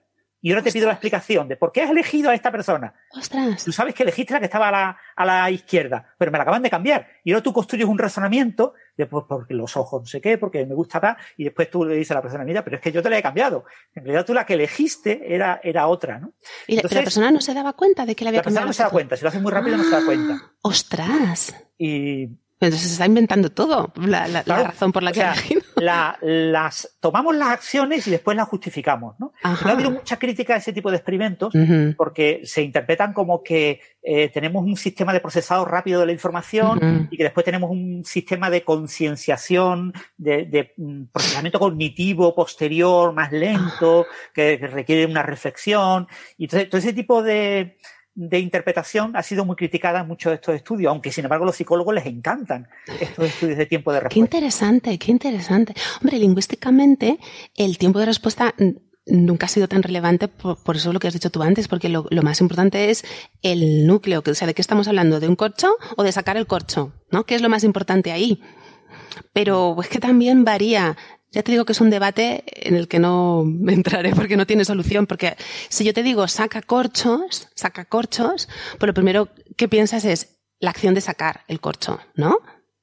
Pero es que también te, lo definen como no, no es ni acción ni corcho, es otro objeto distinto, ¿no? Se crea una tercera entidad léxica en tu cabeza que no es ni sacar ni corcho.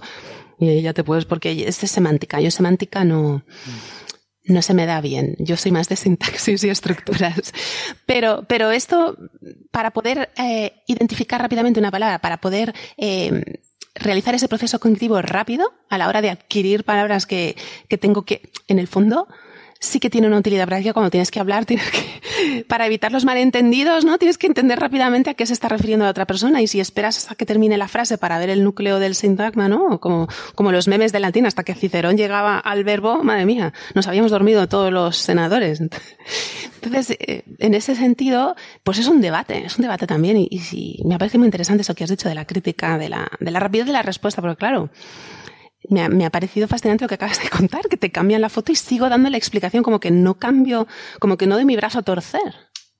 Y de eso, y, había experimentos de estos experimentos muy famosos de que predecían lo que ibas a hacer antes de que lo hicieras. Sí. O sea, tienes que tocar un botón. Que, mm. eh, me acuerdo más, fue hace un par de años, porque creo que lo comentamos, que eh, tenías que elegir entre imágenes que te proponían delante, pero imágenes como muy abstractas, ¿no? Sin nada de particular.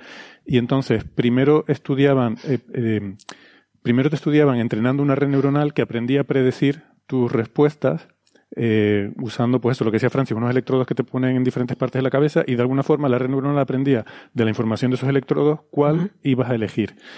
Y entonces, a posteriori, luego te enseñaban imágenes en la cual la red neuronal no estaba aprendiendo, sino estaba prediciendo qué es lo que ah. ibas tú a elegir en función de esas activaciones en tu cerebro, ¿no? Y como que se producía antes de, que tú fueras consciente de que, de que tomabas la decisión de...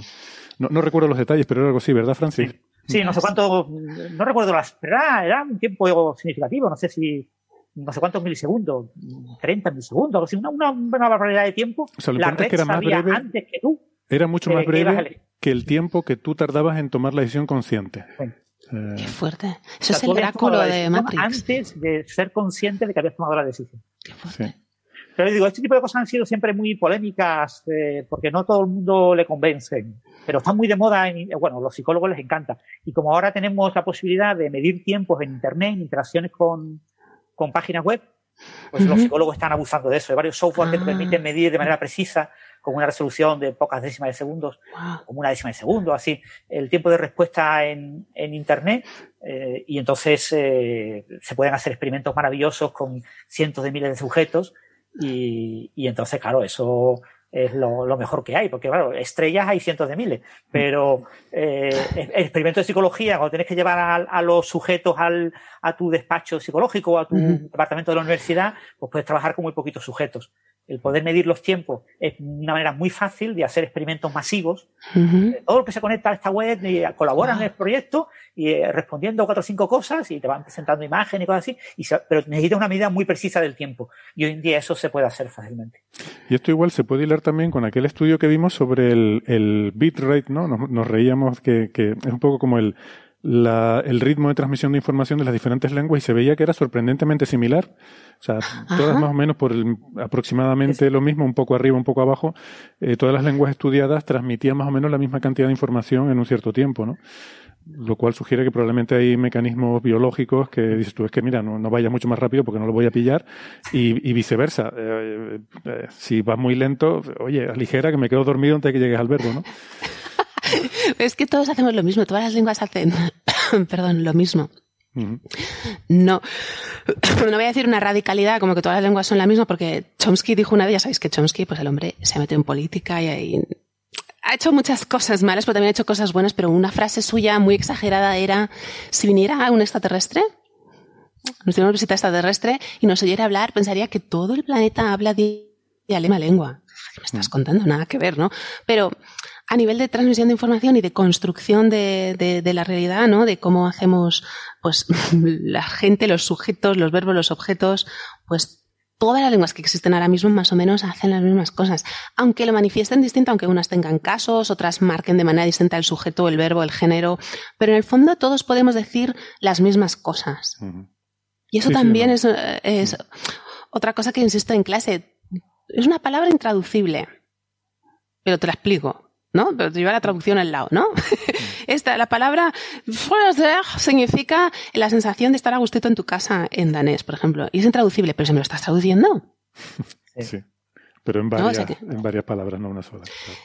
Eh, pero aún así, todos podemos expresar los mismos conceptos, aunque sea de manera distinta, sea con el verbo, sea con el aspecto, con un adverbio, y ya está. Ya está. Bueno, pues lo que quería decir sobre los autores es que en el, el paper anterior. Anterior. Exacto, el de los simios y los monos y los humanos.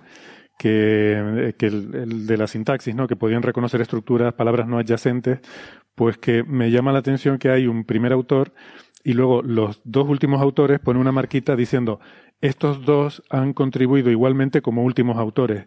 Lo cual a mí me llama mucho la atención porque yo, el entorno en el que he trabajado siempre, el, lo que mola es ser el primer autor. Es lo que da prestigio y caché porque es el que ha hecho el trabajo y luego va disminuyendo ese prestigio a medida que avanza en la lista de autores, ¿no? Pero Francis nos ha comentado que en grupos grandes el último autor también es importante porque suele ser como el jefe del grupo, ¿no? O sea, hay, ah. hay un grupo y el catedrático que firma todos los artículos, aunque no haya hecho nada, pero es un poco el pope mm. allí y el que consigue la financiación y tal, es el último, ¿no? Entonces a veces cuando hay a lo mejor dos grupos grandes y cada uno tiene su gallo, pues eh, ¿cuál es el que se pone el último, no? Pues discutirán entre ellos, yo, no, yo. Y se está empezando a ver artículos en los que ya se pone la marquita, porque ya no solo se pelean por decir somos iguales los primeros, sino también los últimos, también somos popes por igual, ¿no? Y eso lo tiene este artículo entre Muller y Townsend, los dos son igualmente popes, son los últimos autores del grupo. Yo como la forma que tengo de trabajar no es así de grandes grupos con popes, sino de mm. unas pocas personas que son las que trabajan en el artículo y lo firman, y el que más ha trabajado firma primero y el segundo que más ha trabajado firma segundo y así, pues no, no me veo en esa situación y me llama la atención, ¿no? no lo... Qué curioso, no sabía esto. El, último autor, Townsend, que era, parece que es británico, y, y el anterior, el penúltimo, Miller, es, eh, parece austriaco. Austriaco, sí. Porque está afiliado a varios sitios. Claro, cada uno quiere decir que es el jefe, ¿no? Esto es muy habitual en los proyectos mm, de la Unión Europea, en los que colaboran múltiples países. Eh, en los artículos, claro, ¿quién es el jefe? ¿no? El, el, que coordina el proyecto de investigación o, el IP de cada uno de los grupos de cada país, ¿no? Y entonces pues, muchas veces quieren hacer eso, quieren posicionarse como jefe. Yo he sido el jefe eh, y tú también has sido el jefe, pero yo... ¡Qué barbaridad! No sabía esto, ¿eh? Los dos no podemos estar en el último lugar. Claro, pero yo lo que he visto en este, en, mi ámbito, ¿no? Dentro de estas cosas, cuando hay proyectos grandes, sobre todo proyectos instrumentales, no sé, el, gran telescopio no sé qué, y hay varios instrumentos que lo firman y tal, pues se pone primero los que han, los que han hecho el artículo, y luego los popes por orden alfabético, por orden, perdón, orden de relevancia en ese artículo, y luego ya el resto de la gente, ¿no? Pero los popes van en medio. Esto de ir al final yo no lo... Ah. Mm, bueno, en fin, hay culturas, ¿no? Hay subculturas. Sí, son culturas de, publicación. De publicación. Interesante. Bueno, muy bien. Más de biología, bioquímica, etcétera, se está incluso evaluando a eh, contratado Ramón y Cajal. Ha habido quejas, ¿no? De que eh, te pedían un cierto número de artículos como primer autor y un cierto número de artículos como último autor. Ah. No diciendo, eh, el último autor porque ya eres el que ha decidido en qué, se va, en qué va a consistir esta investigación, qué experimentos se van a realizar, eres como la mente pensante. Y como artículos de primer autor, como diciendo, son artículos de los que tú eres realmente el responsable del curro, ¿no? De haberte peleado con... y entonces ha habido mucha gente quejándose de que como a un postdoc, a alguien con muy poca experiencia después de haber hecho el doctorado, ya le piden que sea eh, el último autor, ¿no? es una cosa muy difícil de conseguir, ¿no? Y, ya te digo, depende también de la cultura, ¿eh? porque yo hace muchos años que acabé el doctorado, no, no voy a decir cuántos, pero unos cuantos, y, creo que de último autor, yo creo que no tengo ni un solo paper de último autor. pues ya estás poniéndote. Yo siempre he querido flotar hacia arriba, no, hacia abajo. Ostras, lo que aprendemos en Coffee Break, ¿eh? Sí, yo sí tengo muchos, yo sí tengo muchos. Yo solo... Tengo la costumbre de los directores de, de, las tesis, etcétera, pues nos ponemos al final y los doctorandos se ponen al principio. Ah, eso sí, yo sí, siempre los, trabajo con los doctorandos, siempre va el doctorando el primero porque es el que ha hecho el, el, el, trabajo, la mayor parte del trabajo, ¿no? Y, pero bueno. Eh, pero vamos, que entre todo el grupo luego que hay luego, porque lo hay un montón de gente, el que ha cedido los datos, el que ha hecho no sé qué, el que ha hecho la calibración y tal, que va a tal, pues pues siempre intentas tú estar delante de eso. Claro. es como la cola. Cuanto, Más, cuanto más adelante estés mejor. Y ahora me, estoy, me estoy sorprendiendo con esta, esta tendencia de, querer ser el último, que eso significa que eres el, jefe de todo. ¿no? Bueno, pues muy bien esto, María. Em, apasionante, como siempre. Eh, hay cantidad de cosas de estas que la verdad que son fascinantes. Em, Nada, hasta la Muchas próxima. Gracias. Muchas gracias por invitarme. Gracias, que me encanta estar aquí con vosotros. Gracias a todos los de YouTube que no puedo contestar porque me, me cuesta hablar y escribir a la vez. Muchas gracias. Un abrazo, ¿eh? Un abrazo. Hasta luego. Hasta la próxima. Muy bien, pues vamos a seguir de tema y. Nos quedamos nosotros. ¿Perdona? He dicho nada, que nos quedamos nosotros. Ah, sí, nos quedamos, sí. Eh, un ratito más, ¿no? ¿Tienes prisa? Sí. No, no, no, no, tranquilo. Venga, pues vamos un ratillo más. Hay un tema que me apetecía sacar sobre, sobre el sol. Eh, tengo algunos por ahí que, he estado viendo últimamente que digo, mira, esto podría ser interesante para hablar en Coffee Break. Y, y para hoy quería sacar uno sobre la granulación del sol. Eh, es un artículo que firman unos autores franceses, de, sobre todo de Toulouse y del Observatorio de París, que yo siempre que lo digo eh, me da un poco de, reparo, porque decir esto Observatorio de París, un sitio que está nublado el 90% del tiempo, a lo mejor a la gente le puede chocar, ¿no? Pero bueno, es habitual eh, eh, Observatorio de, y alguna ciudad europea detrás suelen ser sitios que son realmente centros de investigación, no quiere decir que sea literalmente un sitio donde hay telescopios y gente observando, ¿no? Quizás históricamente en el siglo XVI eh, eh, Luis XIV puso algún telescopio en algún sitio, pero y a lo mejor originariamente la institución es muy antigua y por eso mantiene ese nombre, pero no, no tiene por qué ser lo que entendemos realmente por un observatorio, ¿no? Eh, bueno, simplemente aclarar eso. Y este es un artículo que es un poco sorprendente cuando vi el título, porque lo que dice es que hay cambios en la granulación solar, que ahora, ahora voy a explicar lo que es, en escalas del ciclo solar eh, a lo largo del ciclo. Y esto, bueno, es muy sorprendente porque la granulación es como una de las cosas más, más básicas y, y más y más vistas de, del sol, de, de, de todo, en fin. Y, claro, que haya cambios a lo largo del ciclo, pues bueno, sería sorprendente, sobre todo que no se hubieran visto hasta ahora, pero bueno, puede tener su explicación también, tampoco, tampoco sería tan raro. La granulación es lo que vemos en la superficie del Sol, en toda la superficie del Sol, cuando lo miremos sin ningún tipo de filtros, eh, que, a ver, que esto no hay que hacerlo a ojo, por supuesto, pero, pero con un telescopio solar que no sea porque hay filtros H-alfa para ver la cromosfera, hay filtros para ver otras capas, pero si tuvieras la superficie del Sol, si pudieras ver la superficie del Sol tal cual, está cubierta por un patrón que es, eh, es como, eh, como una, una, especie de red en la cual hay eh, eso, unos granos brillantes rodeados de uno, una zona oscura alrededor de cada uno de ellos, ¿no? Y pues hay muchos de esos granos, no sé, como si vieras cuando pones los garbanzos en remojo y está todo con un montón de garbanzos, ¿no? Y, y, entre garbanzo y garbanzo pues hay espacio en medio que eh, en este caso que es más oscuro. Y estos gránulos que se llama cada uno de los garbanzos pues tienen un tamaño que es mm, realmente es bastante pequeño. O sea, de hecho, necesitas un telescopio bastante potente para verlos, aunque está por todo el Sol, pero el tamaño de, estos gránulos es pequeño. Y necesitas buenas condiciones de observación. O sea, digamos, un, un SIN como el que tienes en un observatorio porque si no, eh, la atmósfera de la Tierra prácticamente te los emborrona. Estos gránulos tienen un tamaño que es del orden de un segundo de arco, que es más o menos lo que la atmósfera de la Tierra te permite, te permite resolver. Mm, de hecho, pues, normalmente desde, desde, cualquier ciudad no llegas a ver un segundo de arco. te tienes que ir. Un segundo de arco ya es un, condiciones de observación que tienes en un observatorio. Y un segundo de arco son como en la, a la distancia a la que está el Sol son unos 800 kilómetros. Entonces los gránulos, pues hay toda una distribución de tamaños. Los más grandes pueden ser, no sé, del orden de 5 segundos de arco, que serían unos 4.000 kilómetros, para hacernos una idea, en el Sol. Y luego los hay ya más pequeños. Eh, en principio no sabemos hasta cuánto de pequeños, porque todas las observaciones que podemos hacer llegamos hasta el límite de resolución de las observaciones. La teoría dice, la MHD dice que en las condiciones del Sol debería haber gránulos hasta de kilómetros de unos pocos kilómetros de tamaño, pero eso no, no los podemos ver. Eh, entonces, ¿qué es lo que son los gránulos? Pues quería hablar de esto porque me, da paso a hablar un poco de lo que es la convección, que es muy interesante en el Sol y en las estrellas. Los gránulos es eh, una manifestación de la convección y la convección es algo que ocurre siempre que tú tengas un fluido y, que tengas eh, pues una cierta estratificación de gravitatoria, eh, gravitatoria, es esto de que el, el fluido caliente sube y el frío baja mm, simplemente por una cuestión de densidad. El caliente es menos denso y por la, si pensamos en la ecuación de los gases ideales, ¿no? la, la densidad eh, está relacionada con la temperatura y a igual presión, claro. Suponemos que la presión es constante porque si no, lo que hay más presión se expandiría al ser un fluido libre y, lo que tiene es una igualdad de presiones. Entonces, la densidad más o menos va con la temperatura y esa temperatura eh, pues te, marca ¿no? que algo más caliente es menos denso y por tanto va a flotar y va a subir.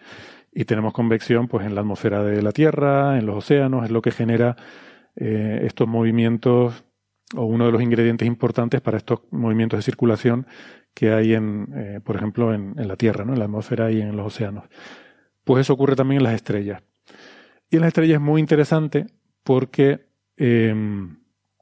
bueno, básicamente porque hay tres formas de conducir el calor, que son conducción, radiación y convección. Conducción es que mm, por contacto, si tú tocas algo que está caliente te quemas, ¿vale? Eso es eh, el calor fluye de, donde hay más temperatura, donde hay menos temperatura, al estar en contacto. Ese es un posible mecanismo para conducir el calor. Otro mecanismo es por radiación. Nosotros, el sol está muy lejos, no lo estamos tocando, pero nos llega la radiación solar y esa radiación nos calienta. Ese es otro, otro mecanismo de transporte de calor que ocurre, es muy efectivo en algunas partes de las estrellas. En el sol, todo el interior, hasta algo así como el 75% del radio, el calor se transmite por radiación porque los fotones se van propagando y van llevando el calor de las zonas más internas, más calientes, a las más externas. Pero luego hay una zona que es el 25% exterior o el 20 y pico por ciento exterior, donde lo que ocurre es convección. Y esto es interesante porque la convección es de estos tres mecanismos, es el único que involucra un movimiento del material.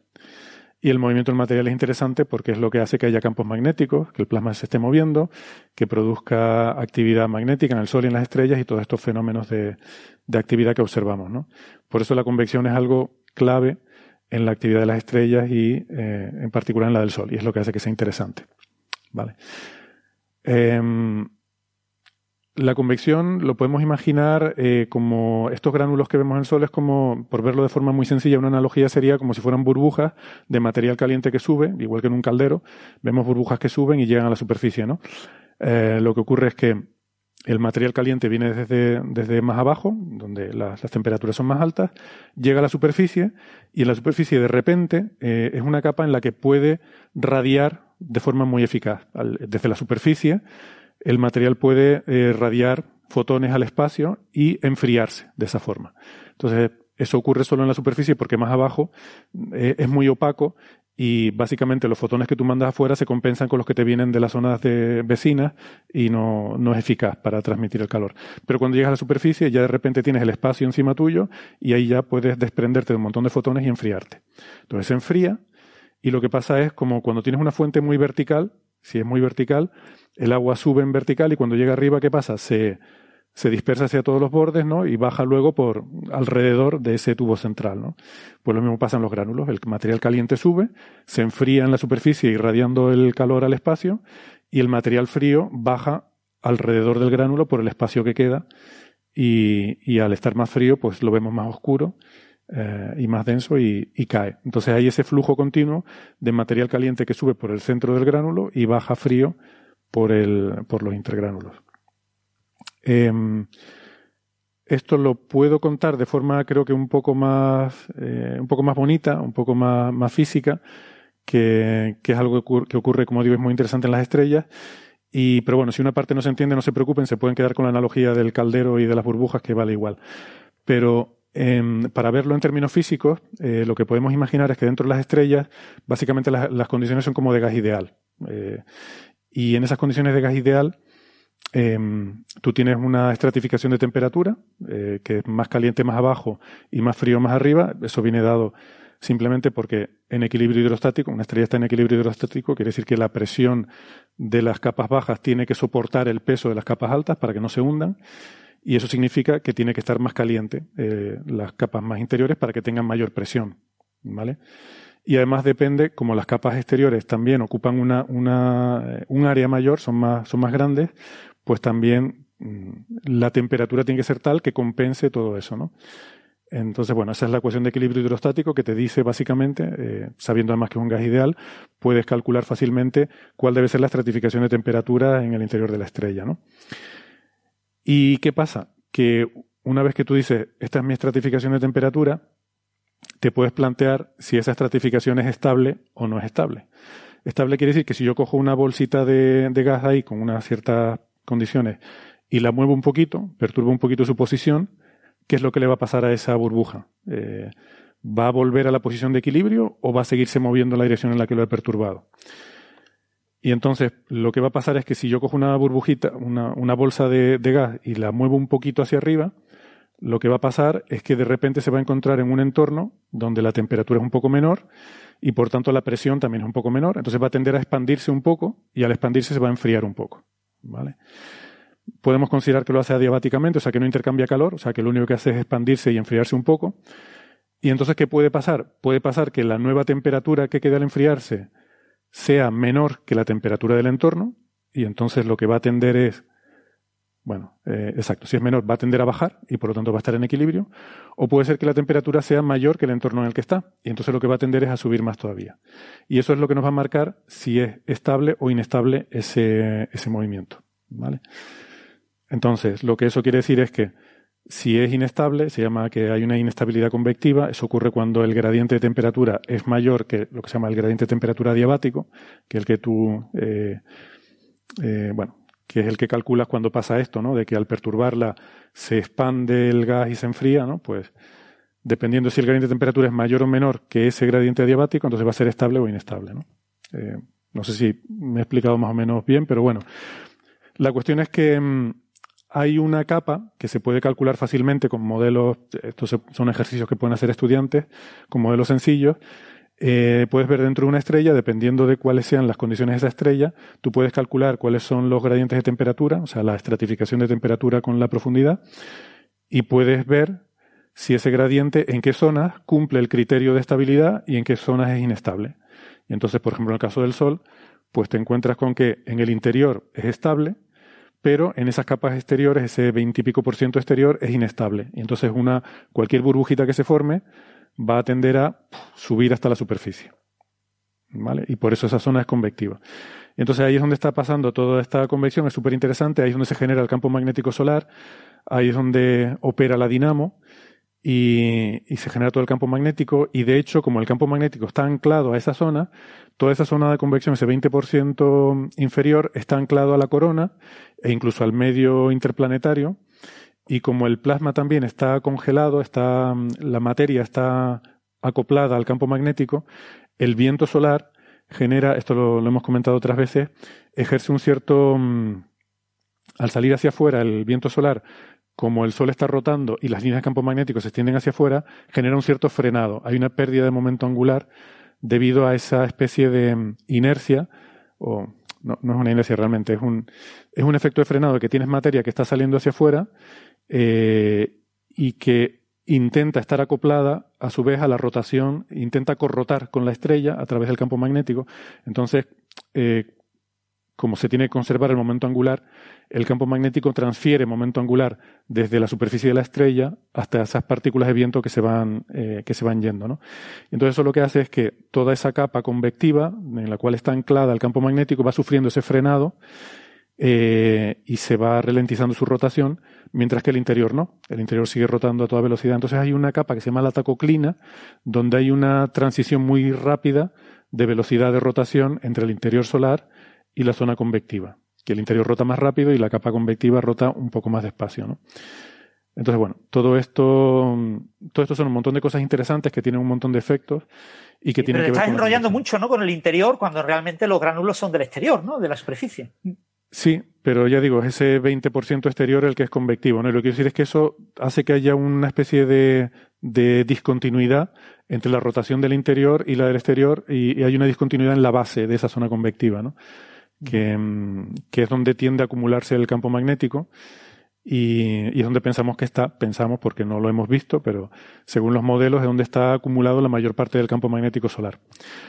Hay otras estrellas donde este juego de inestabilidad es diferente. Hay estrellas que tienen el interior convectivo y el propio núcleo de la estrella está sufriendo convección y sin embargo las capas exteriores son radiativas y están, no tienen granulación. Y hay otras eh, estrellas, que es el caso de las enanas rojas, que son totalmente convectivas. Entonces hay una mezcla continua de material desde el núcleo de la superficie y esas tienen una actividad mucho más brutal eh, precisamente por esto, porque toda la estrella es convectiva.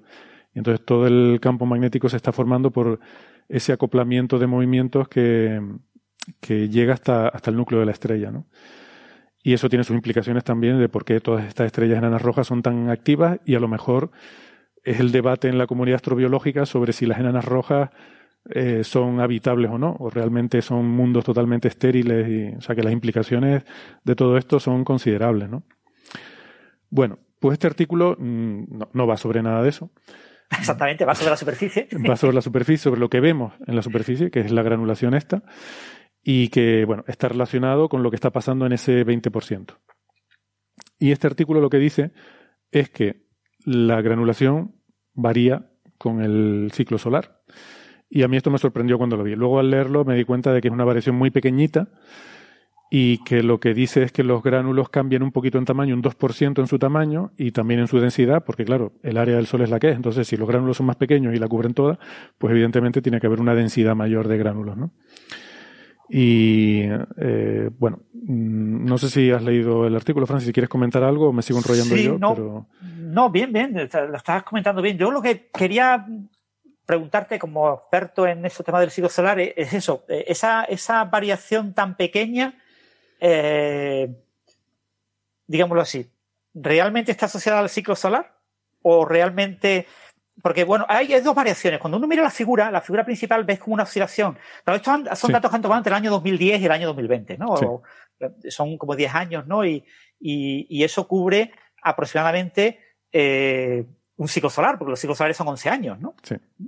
Entonces, la variación esa del 2% es como la, la envolvente de la variación, porque se ve una fluctuación prácticamente como de cada dos años, muy rápida y después se ve como una, como que sube un poquito para arriba y sube un poquito para abajo, ¿no? O sea, que realmente lo que se está aquí estudiando como variación del 2% es esa eh, eh, como envolvente, es la, envolvente. la parte central de esa oxidación más rápida, ¿no?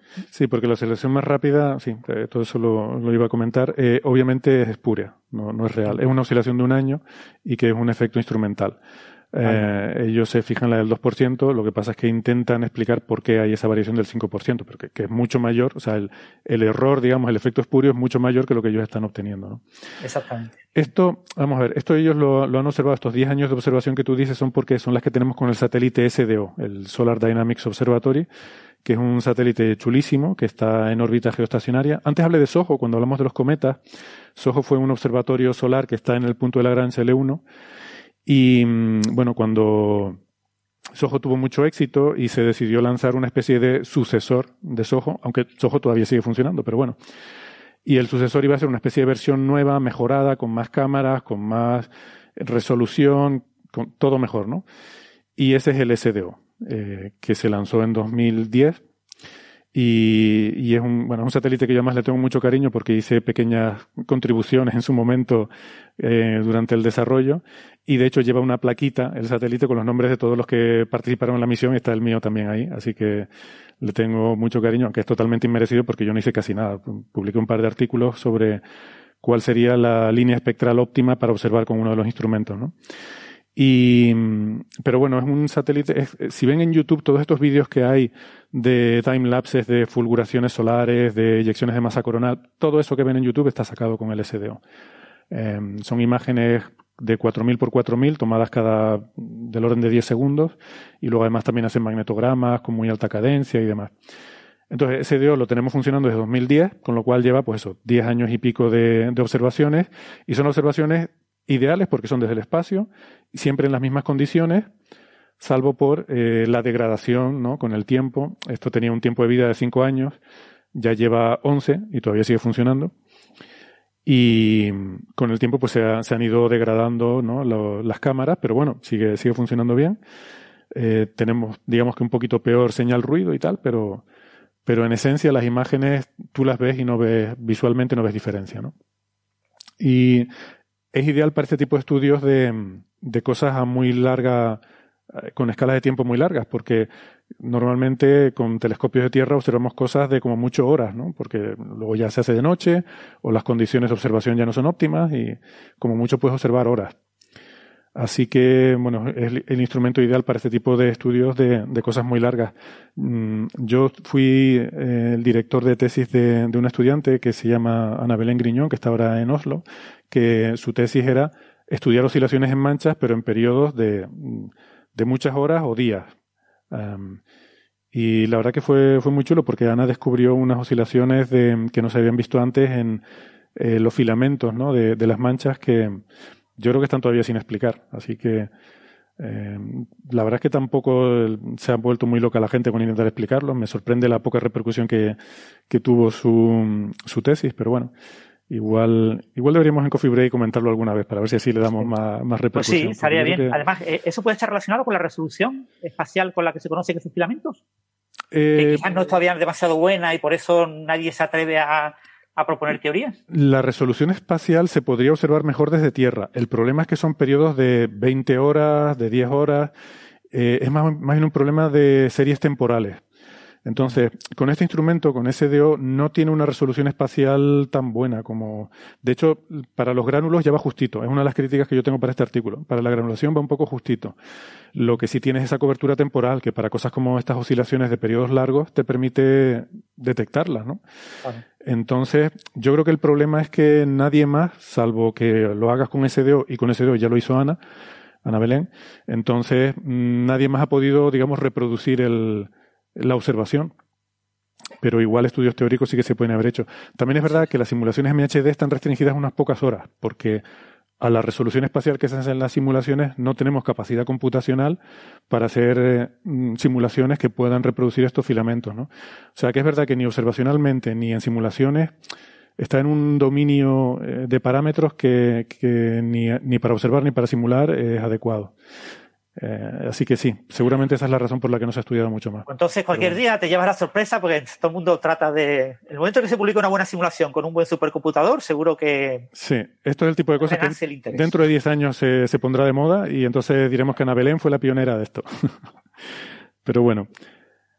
Eh, ¿Qué pasa? Que ellos eh, lo, observan con SDO durante 10 años, ¿no? Y lo que hacen es, eh, usan un método que es bastante interesante para seleccionar los, los gránulos y contarlos. Esto es contar, pero contar miles y miles de gránulos en cada imagen a lo largo del tiempo durante 10 años, ¿no? Entonces, bueno, eh, se inventan un algoritmo que, que para mí es lo más interesante, aunque ya estaba publicado de trabajos anteriores, y lo aplican sistemáticamente a estos datos de SDO para contar el número de gránulos por imagen. Eh, tan simple como eso. Y claro, lo primero que le sale es esa oscilación con un periodo de un año. O sea, un año exacto no es un periodo solar, es claramente la órbita de la Tierra y es un efecto instrumental. Eh, siempre que tú tomas datos de SDO y sacas algo con un periodo de un año, es que es instrumental, hay algo espurio ahí. Y es instrumental porque a lo largo del año la Tierra está un poco más cerca, un poco más lejos del Sol. Entonces eso hace que el tamaño del Sol en las cámaras sea un poquito diferente o que la temperatura, porque estás más cerca del Sol en, en el invierno del norte y por tanto en enero estamos más cerca del Sol y por tanto el satélite está más caliente y no está, sobre todo hay cosas como la ventana de entrada, ¿no? El cristal por el que por el que pasa la luz que entra al telescopio, pues con la temperatura se dilata y eso cambia la focal. Entonces las imágenes, el, foco cambia un poquito y eso no está corregido en el instrumento. Entonces todo ese tipo de cosas generan que haya pequeños cambios y esos pequeños cambios le generan esa señal del 5% de, mm, con una periodicidad de un año. Y luego, sobrepuesta sobre esas señales, ellos encuentran una mucho más débil de un 2% o así, que varía a lo largo de los 10 años de observación. O sea, que empieza abajo, luego sube y luego vuelve a bajar.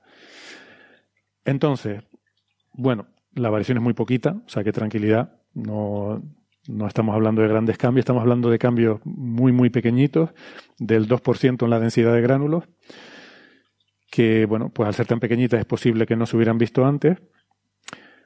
Mm, pero yo no estoy del todo convencido, ¿no? Eh, sobre todo no estoy convencido de que sean debidos a la actividad solar. Porque claro, como solo hay 10 años de datos, lo ideal sería ver que al volver a seguir el ciclo, pues vuelve otra vez a subir y tiene esa modulación de 11 años, pero no es eso lo que vemos. Vemos que sube y baja, no vemos una periodicidad. Y luego, claro, ellos dicen que lo han confirmado con el satélite INODE, que es un satélite japonés eh, eh, con, con, participación también de la NASA, con contribución de la NASA, que tiene la ventaja de que INODE tiene una resolución espacial mayor, entonces ve mejor los gránulos pequeños, mientras que SDO solamente puede ver los gránulos grandes, pero tiene el inconveniente de que INODE se lanzó más tarde, en el 2006 o por ahí, si no recuerdo mal, y entonces no tenemos tantos años de datos, ¿no? 2000, no, se lanzó antes, perdón. Lo que pasa es que no hay eh, la, o sea, SDO está observando todo el sol todo el tiempo, mientras que INODE es un telescopio, tienes que apuntar a una determinada zona. Entonces, buscar datos en los que se haya observado eh, granulación en el centro del disco con la cadencia que tú quieres, pues de vez en cuando los hay, pero no es continuo. Entonces, ellos han cogido los, en fin, eh, algunas series de datos y, los han analizado también. Y en el resumen dicen que el análisis de, de Ginode complementa lo que ellos tenían de CDO. Pero creo que son un poco trampositos porque en los datos de Inode yo creo que no se ve esa, esa variación de, de, la granulación que ellos dicen. Y me remito, Francis, si tienes el artículo delante, a las figuras 11 y 12, que es donde muestran los resultados de Inode. Y las figuras 11 y 12, mmm, yo no veo esa variación. Eh, o sea, hay una dispersión muy grande de los datos y no se ve que varíe con el ciclo. Entonces, eso para empezar. Sí. Y de hecho, en la propia, la forma en la que ellos lo expresan, eh, a ver si lo leo, dice que bueno, que son consistentes, no, que, a ver, perdón un momentito, a ver si lo veo aquí. Yo me lo tenía subrayado. Las figuras 11 y 12. Dice, para ambas cantidades, refiriéndose a los datos de Inode, Inode dice, eh, hay una dispersión muy grande que hace difícil sacar conclusiones significativas. Ya está, ya está. O sea, esa frase dice que lo que, lo que sacas de Inode no, no, no te dice nada. Y luego dice, sin embargo, aunque la densidad de gránulos apenas muestra ninguna variación visible, aparece una tendencia marginal en el área promedio de gránulos. O sea, vamos, retorciendo un poco las palabras para decir una tendencia marginal, vamos, que no, que no. Esto no es ni un sigma. Sí, la tendencia marginal se ve muy bien en la figura 12 porque han puesto una línea a trazo sí. roja para indicarla, porque si no te ponen la línea roja tú no la ves por ningún lado. Y, es, y es, esa tendencia es, está por debajo de un sigma. Sí, sí. Claramente, porque si ves la dispersión, esto no se sostiene sí. por ningún lado. Eso no se sostiene por ningún lado. Entonces en Ginode no se ve. Y la que ven en SDO para mí es dudosa. Luego, además, como la intentan correlar con el ciclo de actividad, si ves la figura 5 representan la tendencia que ellos ven con SDO y superpuesta el ciclo de manchas. Y para mí, lo siento, pero no correla.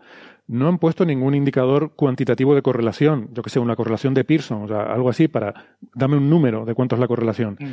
No dan ningún número. Y visualmente en la figura no parece que correle. Eh, entonces, bueno, Eh, sí parece que hay una pequeña variación de un 2%, mm, que es intrigante, yo diría que es intrigante y que sería interesante estudiarla más, pero no creo que se pueda concluir ni que existe una variación correlacionada con el ciclo de actividad, ni mucho menos que la hayan visto en dos instrumentos. La han visto en uno solo, que es SDO. En INODE no se ve. Y esa es la crítica que tengo a este trabajo, que creo que han sobreenfatizado los resultados que sacan, ¿no? Sí. Sí, es muy posible.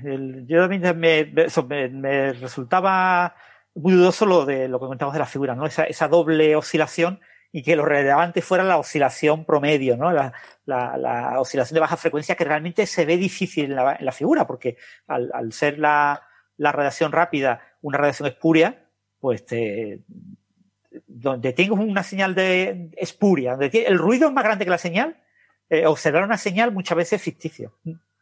Y hay un sesgo ahí de, de, confirmación. Tú quieres encontrar algo, ¿no? Entonces, a ver qué veo. Pues veo una señal que no está, pero bueno, la veo.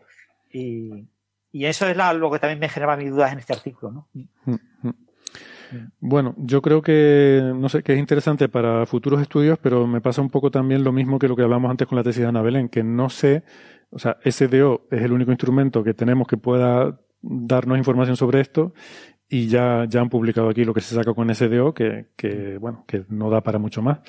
Entonces no sé cómo se podrá avanzar más en este, en este sentido, ¿no? La gente cuando analiza este tipo de imágenes de, vamos a llamarle eh, patrones de ruido estructurado. O sea, eh, lo que tienes son manchones que son el ruido, porque la, la, celda de convección, pues su dinámica es muy compleja y lo que estás viendo es turbulencia, ¿no? Entonces, la, turbulencia convectiva, eh, pero ahí puedes poner técnicas como las que usas para analizar el CMB, ¿no? Técnicas de correlación a dos puntos, a tres puntos. entonces, analizar eh, las correlaciones entre patrones que están a ciertas distancias y ver si hay algún tipo en ese espectro de, correlaciones, si hay algún tipo de picos que puedan ser más o menos robustos, ¿no? Y, mm. ver cómo y quizás esos picos puedan fluctuar durante el ciclo solar, ¿no? Pueda, en el CMB los picos están perfectamente definidos porque dependen de la densidad de materia, de energía oscura, etcétera. Pero aquí podrían depender de algún parámetro relacionado con el ciclo solar entonces va a haber una fluctuación en esos picos. A mí me hubiera gustado verlo, porque eso se utilizan mucho, esas técnicas de correlación multipunto, en análisis de turbulencia, en flujo turbulento. Y aquí tienes turbulencia, entonces no sé por qué no lo han hecho. Sí, sí. Yo he visto papers en los que analizan el espectro de potencias de, de las fluctuaciones de la granulación, ¿no? Y lo intentan modelar con, con modelos de turbulencia, ¿no? Y, eh, por cierto, una cosa que no comenté es que quizás ah, puede haber una explicación, eh, o sea, si realmente nos creyéramos todo lo que han puesto aquí, podría haber una explicación para el hecho de que puedas observar esta dependencia en SDO y no la observes en, en Ginode o en Ginode.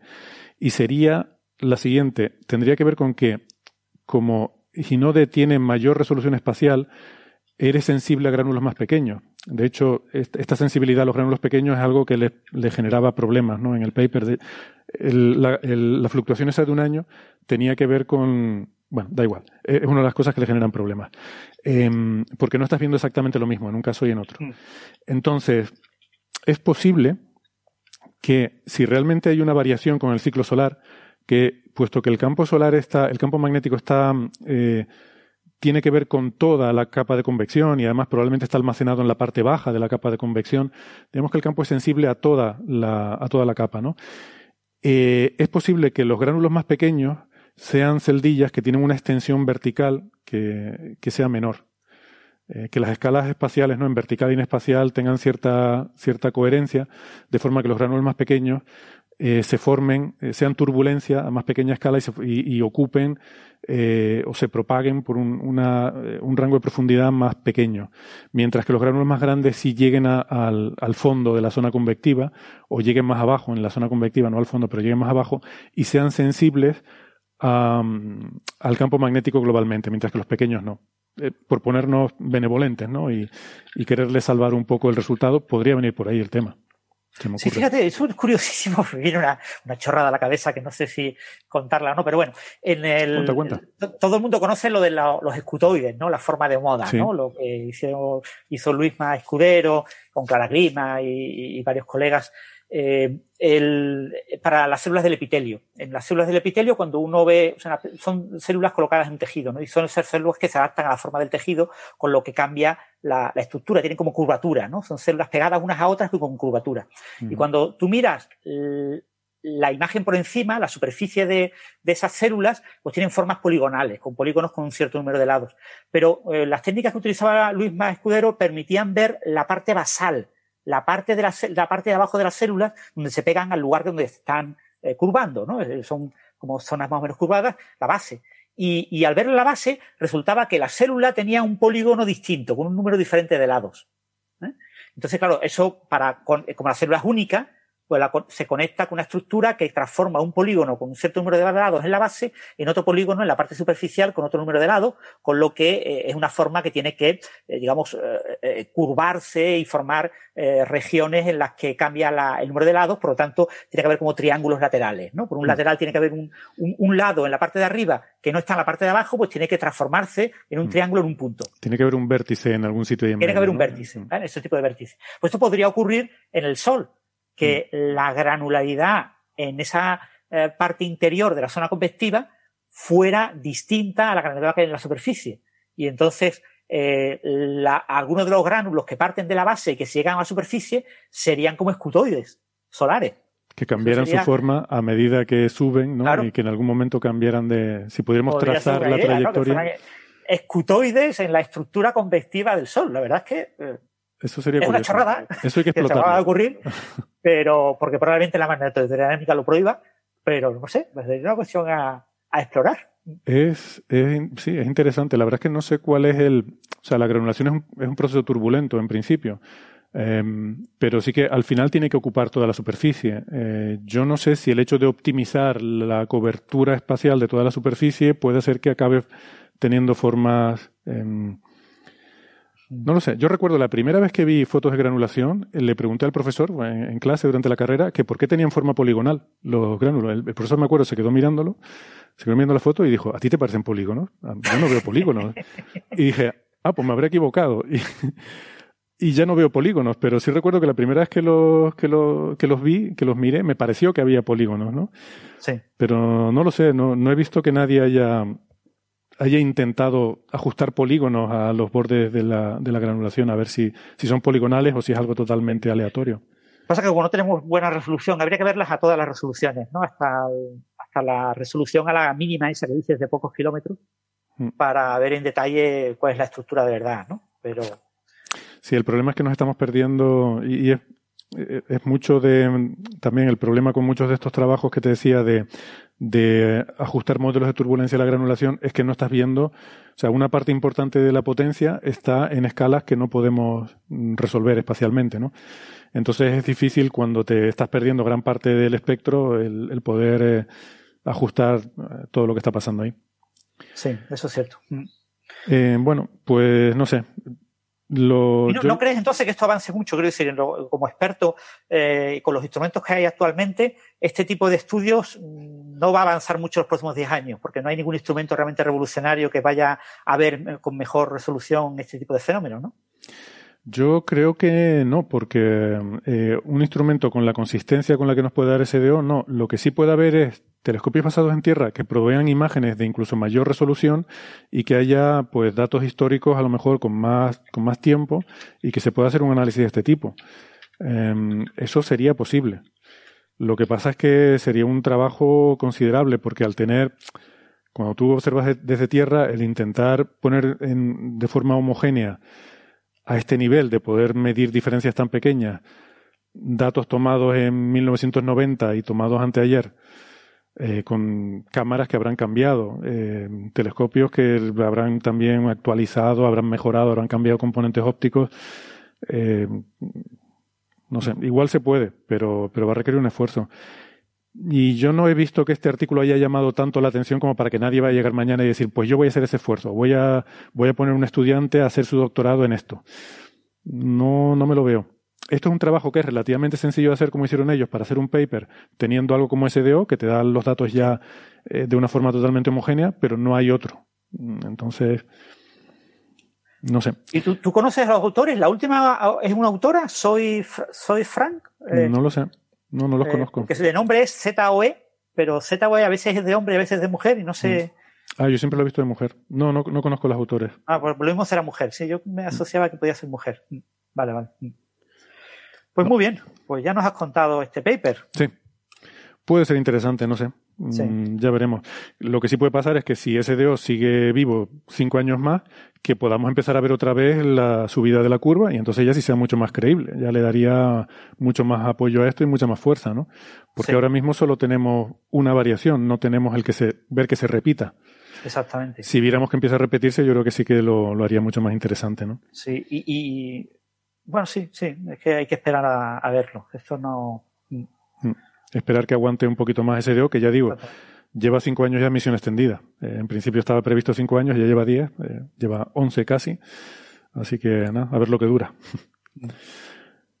bueno, eh, Francis, si quieres para terminar, em, he visto por ahí eh, titulares sobre que en el LHC, el instrumento LHCb, LHCb ha descubierto el, un tetraquark eh, que es el más estable que se ha encontrado hasta ahora.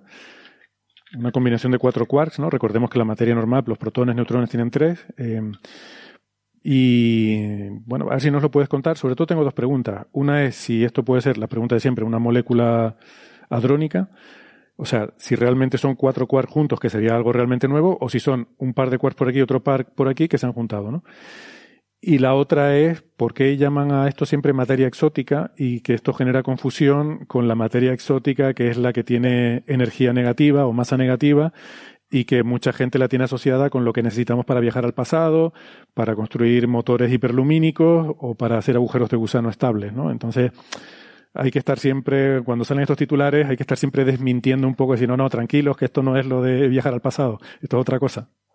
Sí, bueno, empiezo por lo segundo. Eh, en principio es una cuestión de los nombres en, física a veces se colocan por historia, ¿no? Los primeros artículos de, de, de Gellman y de, y de Swade que propusieron los quarks y los ACES, que le llamaba Swade, eh, hablaban de, de, la posibilidad de que hubiera partículas compuestas de, de quarks con un número arbitrario de quarks. Podría haber partículas con dos quarks, quark antiquark, con tres quarks, con cuatro, con cinco, con seis. Ellos planteaban que todas las posibilidades eran posibles. ¿no? Estamos hablando del principio de los 60, había una explosión de hadrones, se estaban descubriendo cientos de partículas, ya no se les llamaba partículas, se les llamaba resonancias, porque no se sabía si eran eh, resultado de estados excitados de partículas ya conocidas. Entonces eh, había eh, bastante problema a la hora de identificar las cosas. Lo que se clarificó al principio de los 1970 es que básicamente los hadrones eran o mesones formados por una pareja, quark antiquark, o eh, variones formados por tres, tres quarks o antivariones por tres antiquarks. Eh, lo que eh, se planteó como posibilidad de que hubiera partículas formadas por cuatro quarks o por cinco quarks fue una cosa que fue surgiendo con el tiempo. Y bueno, ¿y por qué no? Esta idea original de, de, los pioneros de los principios de los 60, ¿por qué no se observan los resultados? Lo que pasa es que eh, estas partículas con más quarks eh, suelen tener eh, una vida relativamente corta, ¿no? Y entonces la, lo que se observa en los experimentos es una resonancia muy delgada. Y entonces, claro, al, ser tan delgada, una cosa, una línea espectral muy delgada, pues te la puedes confundir. Como tengas un instrumento de mucha resolución, no lo ves. Entonces, hasta muy recientemente, hasta principios de los años 2000, no se empezaron a observar los primeros indicios de estos tetraquarks y pentaquarks. Y cuando se empezaron a observar, pues se dijo, bueno, si los mariones y mesones son hadrones, estas nuevas partículas que parece que estamos empezando como a intuir que están, mm, son algo más que los hadrones, hay que poner un adjetivo. Y se le puso el adjetivo hadrones exóticos.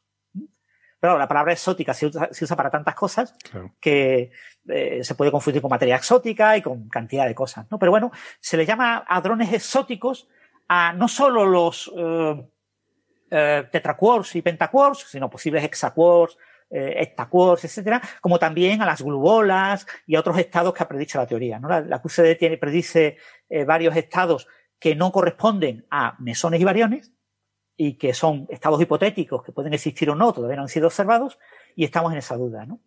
Después, en relación a, la novedad de este tetraquark encantado, doblemente encantado, eh, es una partícula especialmente eh, relevante por unos trabajos de eh, el año 2017. Eh, como has comentado, todavía no sabemos si es un hadrón exótico verdadero, es decir, si está formado realmente por cuatro quarks de valencia. Serían dos quarks en canto, un anticuor arriba y un anticuor abajo. ¿eh? Entonces hay dos posibilidades. Que sea una partícula democrática en la que los cuatro quarks vivan de manera, digamos, idéntica o equivalente dentro de esta partícula. Hay que recordar que el quark en canto eh, es muchísimo más masivo que los cueros arriba y abajo, ¿eh? como mil veces más masivo que un cuero arriba y como unas 500 veces, 400 veces más masivo que un cuero abajo. ¿eh? Entonces, claro, ahí tendríamos como un planeta y una luna. Pero bueno, un sistema compuesto como esos dos grandes planetas que serían los cueros en canto y como dos lunitas que están en pie de igualdad moviéndose dentro del, del tetracuor. ¿no? eso es una posibilidad.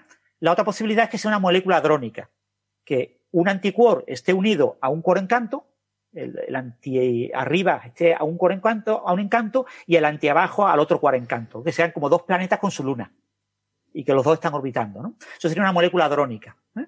Entonces, los dos quarks más pesados estarían como orbitando uno respecto al otro, dando sus vueltas, y tendrían a los quarks pequeñitos dando como vueltas alrededor de ellos, ¿no? Eh, eso es muy difícil de distinguir. Entonces, eh, los primeros candidatos a tetracuor y pentacuor se planteó la, opción esa, la duda, ¿no? De eh, ¿qué, ¿qué, podemos hacer para diferenciar entre el hadrón exótico, el, el, el tetracuor verdadero, el pentacuor verdadero y la molécula hadrónica. ¿eh? Ese estado ligado de dos mesones o de un mesón y un barión. Y lo que se vio es que lo ideal era tener una predicción teórica muy buena. Entonces, si yo sé lo que tengo que encontrar, puedo ver los detalles y puedo ver si los detalles corresponden o no a lo que observo. Entonces, eh, claro, la, cromodinámica cuántica es una teoría extremadamente eh, compleja para predecir con precisión una, un hadrón exótico. ¿eh? nos cuesta trabajo predecir un protón y lo predecimos con errores enormes. Pues imagínate predecir un, un tetracuor, ¿no? Entonces, en el año 2007, varios investigadores publicaron en PRL, en Physical Review Letters, la, la propuesta de que el tetracor ideal para eh, observar eh, esa diferencia era este tetracor, el tetracor doblemente encantado. Porque propusieron que, desde el punto de vista de la cromodinámica cuántica, para poder utilizar eh, la teoría para predecir las propiedades de una partícula, lo ideal es que la partícula esté dominada por un quark, por un quark muy pesado. Tienes un quark muy pesado y tienes cositas que dan alrededor vueltas. Y es la idea clásica de la, de, de, es más fácil describir una estrella y un sistema planetario alrededor de la estrella que describir eh, dos estrellas y planetas que están en medio y, que comparten ambas estrellas. Si las dos estrellas están muy juntas y se comportan como una, no hay ningún problema. Pero si las estrellas están separadas y hay cuerpos que están entre ambas estrellas, pues la, la dinámica es muy complicada, esa dinámica de tres cuerpos, ¿no? Pueden escapar los planetas, pueden, las órbitas estables son muy raras, etcétera. Entonces, eh, se planteó que eh, un quark eh, un, un tetraquark con dos quarks eh, pesados iguales, sea bottom-bottom, o sea, un doblemente bello, ¿no? Que tenga dos quarks eh, eh, bottom y quarks de menor masa, o el que tenga dos encanto, la, la, las masas de los quarks van de arriba, abajo, extraño, encanto, bottom y top. Fondo y cima. Entonces, en ese orden. Entonces, lo ideal sería en un tetraquark tener o dos, el, el por encima, el top, no adroniza. Eh, vive demasiado poco tiempo. ¿eh? Entonces no le da tiempo a ver el vacío y, rodearse de, gluones y formar un hadrón. ¿eh? Se desintegra antes de adronizar. Entonces los hadrones solo pueden estar formados por quark bottom o para abajo, o, o, encanto. Entonces se planteó este quark y este el, la, ventaja que tiene el doblemente encantado respecto al doblemente bello es que eh, su eh, estabilidad es mayor. Eh, la, resonancia es una resonancia más, más, son de resonancias muy delgadas, pero un poquito más gruesa que la del doble voto. Entonces, con, la, con las colisiones que se han acumulado en el LHC, aquí se han utilizado colisiones de todo el LHC, el RAN 1 y el RAN 2, desde 2011 hasta 2018. Eh, colisiones que son a 7 teletronvoltios, a 8 y a 13. Y acumulando todas esas colisiones, que son 9 inversos de Fentobar, un número, una cantidad para medir la luminosidad integrada, se ha podido observar esta, este tetraquark eh, con 10 sigmas, que es una, señal muy, muy clara. O sea, hay una señal muy, muy clara de una partícula, de un estado resonante. ¿eh? Veo el pico, está súper claro que está ahí. Ahora, lo que no sé es si es este un tetracuor verdadero o si es una molécula drónica. Pero la ventaja que tengo con este tetraquark es que, de hecho, ya a principios del año pasado ya se publicaron algunas simulaciones con eh, en el retículo, simulaciones por supercomputadores de este tetraquark, y ah, predijeron una masa muy parecida a la que se ha observado. Es decir, este tetraquark es un tetraquark que vamos a poder estudiar en los próximos años, no digo dentro de unos meses, porque esto es muy complicado, pero en cinco años o así, eh, vamos a tener eh, predicciones teóricas muy precisas de sus propiedades. Entonces vamos a poder eh, estimar muy bien la forma exacta de la resonancia y vamos a poder ver los detalles y con las nuevas colisiones, las que nos dé el LH, el RAN 3, la tercera toma de datos del LHC, que empezará el año que viene, que tomará datos durante unos tres años, será de 2022 a 2025, pues seguramente tendremos información suficiente, o sea, esperamos.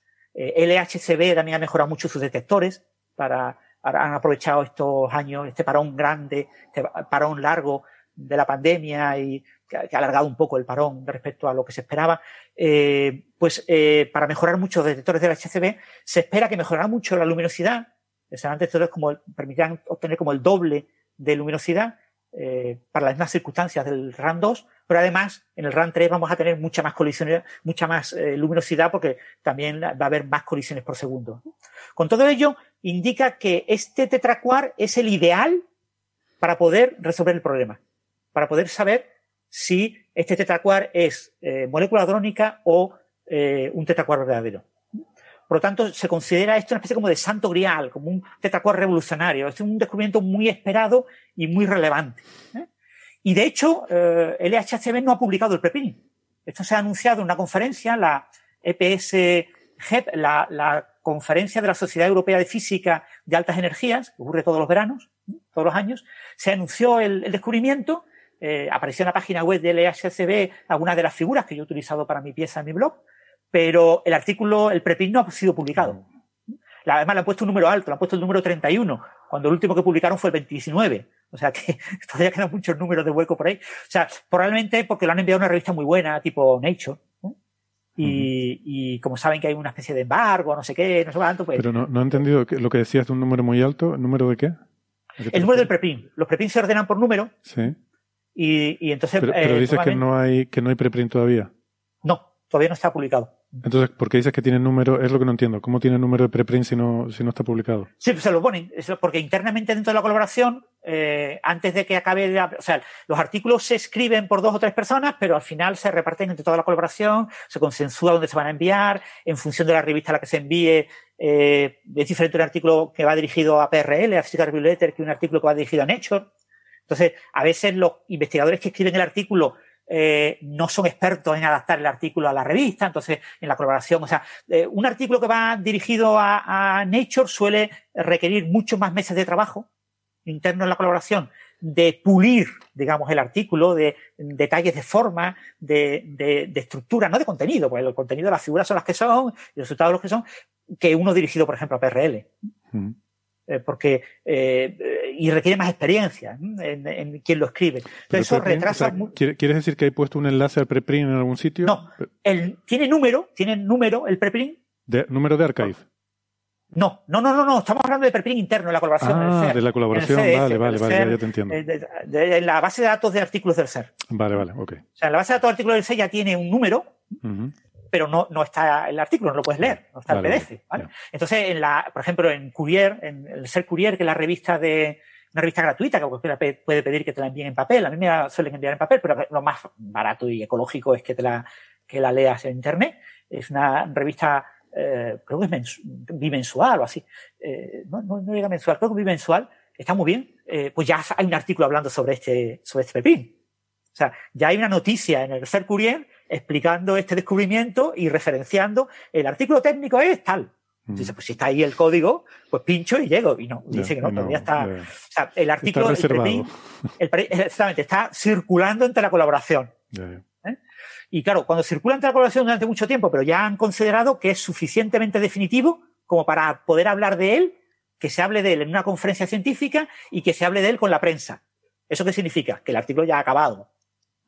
¿Vale? O sea, el artículo se ha, sido enviado a una revista de las que piden embargo.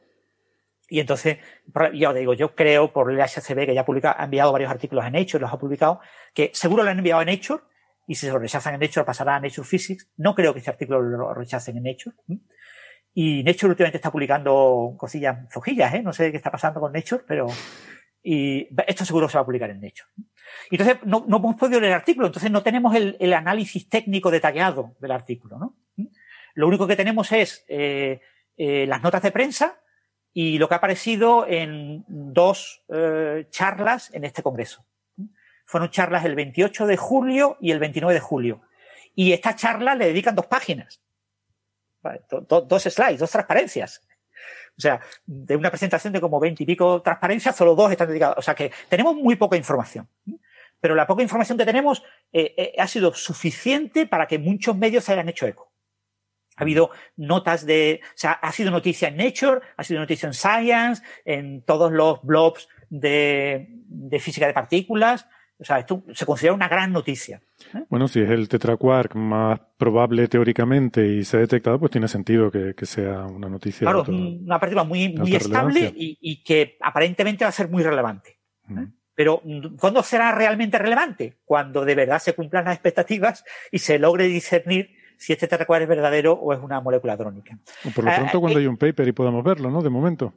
Sí, pero ya digo, no creo que vaya a aportar mucha más información más allá de detallar exactamente pues, los criterios concretos con los que se han seleccionado las desintegraciones. Estos son, o sea, lo que va a ver son muchos detalles técnicos que a la mayor parte de las personas no les interesa. Le interesa pues al, especialista, ¿no? yo me leeré el paper cuando salga, pero cuando lo tengamos, que yo espero que no tarde mucho, pero no creo que vaya a aportar mucho. Pero, por ejemplo, el dato clave, la masa la masa más menos el error estadístico, más menos el error eh, sistemático, más menos los errores en el error sistemático. Ese número todavía no se ha publicado. ¿Vale? Lo que pasa es que se ha publicado la figura de la que va a salir ese valor. Y esa figura claramente tiene un pico en 3.875 megaelectronvoltios. Entonces sabemos que la masa va a ser 3.875. Pero 3.875 más menos qué? Pues sabemos que tiene 10 sigmas. Pues tú dices, pues, pues será, pero claro, 10 sigmas, ¿cómo? O sea, tengo una incertidumbre en qué número añadir ahí, ¿no? Ese número todavía no lo tenemos y saldrá cuando salga el preprint, ¿no? El, momento angular esperado es una partícula que tiene carga más uno, una carga positiva, eh, y bueno, el, el eh, es un estado 1, de spin 1, es un estado, no es un estado escalar, ¿no? los spines de, de eh, el quark y perdón, de los dos antiquarks se compensan, están en direcciones opuestas, el arriba y el abajo, pero los dos spines de eh, los eh, encanto, es doblemente encantado, apuntan en la misma dirección, se suman. Son fermiones, son partículas como el electrón que tienen spin medio, y los dos apuntan en la misma dirección, por eso es una partícula de spin 1. ¿eh? Es un, no, yo siempre me, me, confundo una cosa con, con, con, bueno, cuando se explica, por ejemplo, ¿no? Como estás haciendo ahora, la estructura de una partícula en función de las partículas que la componen, y dice, no, los spines se compensan o se suman y tal. Ah, yo recuerdo cuando en, las clases de, mecánica cuántica que te decían que la suma de momentos angulares no, no es sumar eh, uno más uno, sino que lo que tienes es todas las posibilidades desde uno menos el otro, cero, hasta uno más el otro, ¿no? O sea, tendría que ser desde cero hasta dos, si, los dos son uno, ¿no? Um, ¿Por qué, quiero decir, porque aquí cuando me hablas de la estructura de esta, de esta partícula se puede decir que los dos espines apuntan en la misma dirección, por lo tanto el spin es la suma y no decimos es, pues en vez de medio y medio uno, decir es cero mm, y uno, las dos posibilidades. Sí, bueno, el, eh, esto es un tema de, eh, eh, claro, por el hecho de que los constituyentes definen una partícula. Si, si yo pudiera tener eh, los spines de los dos quarks, por ejemplo, en un mesón, ¿no? En un mesón yo tengo un quark y un antiquark. Si los spines de, del quark y antiquark pudieran ser arbitrarios, pudieran ser cualquier posición, ya no hablaría de un estado ligado, no hablaría de un estado de una partícula, sino que hablaría de una especie de molécula, porque hay una libertad en que ellos se muevan como quieran. Sin embargo, para que la función de onda eh, sea la adecuada y cumpla con las propiedades adecuadas, yo tengo que fijar los spines. Y los spines o apuntan en direcciones contrarias o apuntan los dos en la misma dirección.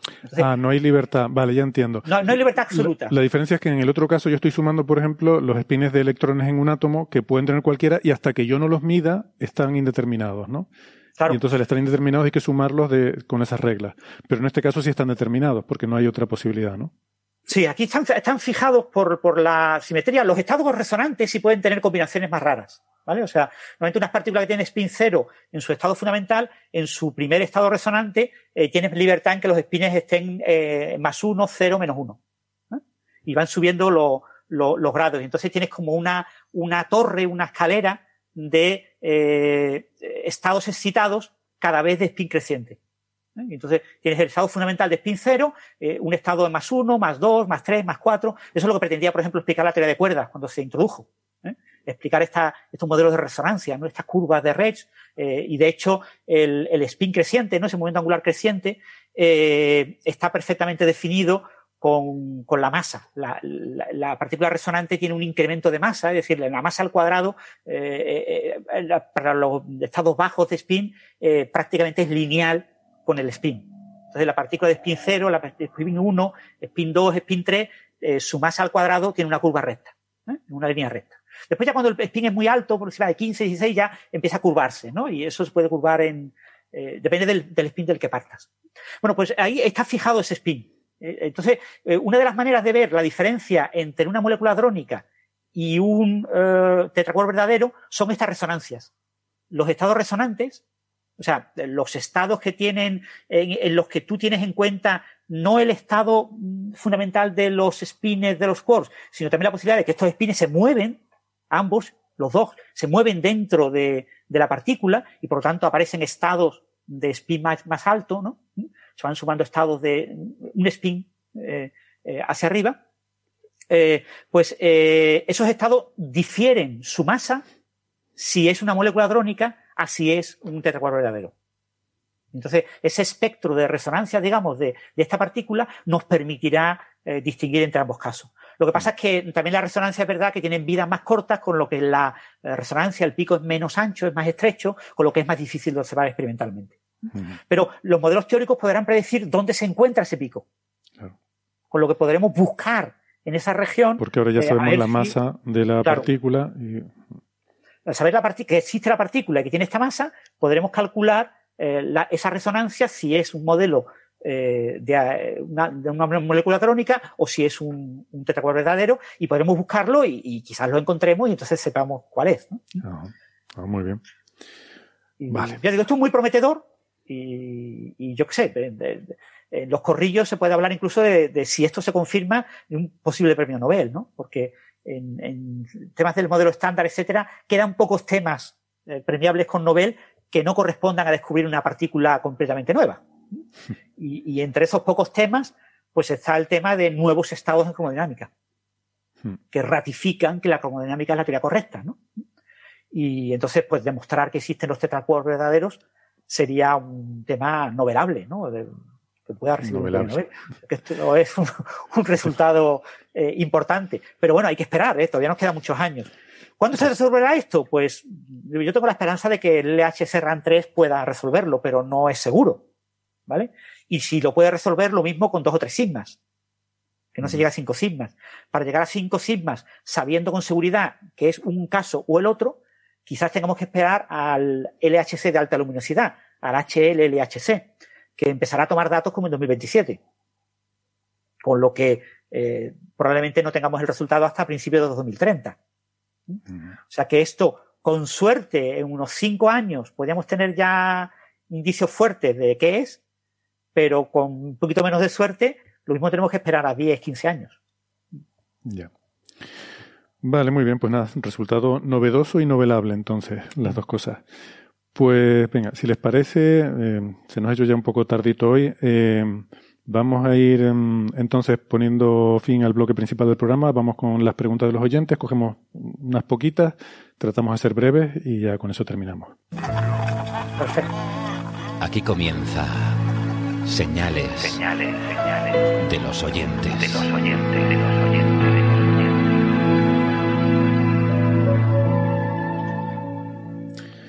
Vale, eh, pregunta Marisa Castiñeira, esta es una que de hecho la voy a, la voy a redirigir, ¿no? Porque es una pregunta para María Pregunta que por qué el inglés conserva las palabras científicas más cerca del latín, o me lo parece a mí. La verdad es que a mí también me lo parece, y me parece una pregunta interesante, y a mí se me, se me ocurre alguna explicación, pero sería un poco de, de cuñado. Y lo que te sugeriría, Marisa, salvo que Francis tenga otro comentario, es ponérsela en redes sociales a María, arroba Neferchiti, se la preguntamos, yo también tengo curiosidad por, por esta pregunta, y que nos la conteste ella directamente, yo creo que es más, eh, que, seguramente nos dará una, una, respuesta más rigurosa, ¿no? Y así también le pregunto por aquello que dijo de los amigobios, que no me quedó claro si era un amigo novio o un amigo agobio, que, que también lo hay, y creo que para las dos cosas valdría la, la expresión. Si me permitís un pequeñísimo apunte, yo de mi enorme ignorancia de lingüística de estos temas, en la ciencia, eh, digamos, en, la época del siglo XVII, eh, Galileo, Newton, etcétera, se escribía en latín.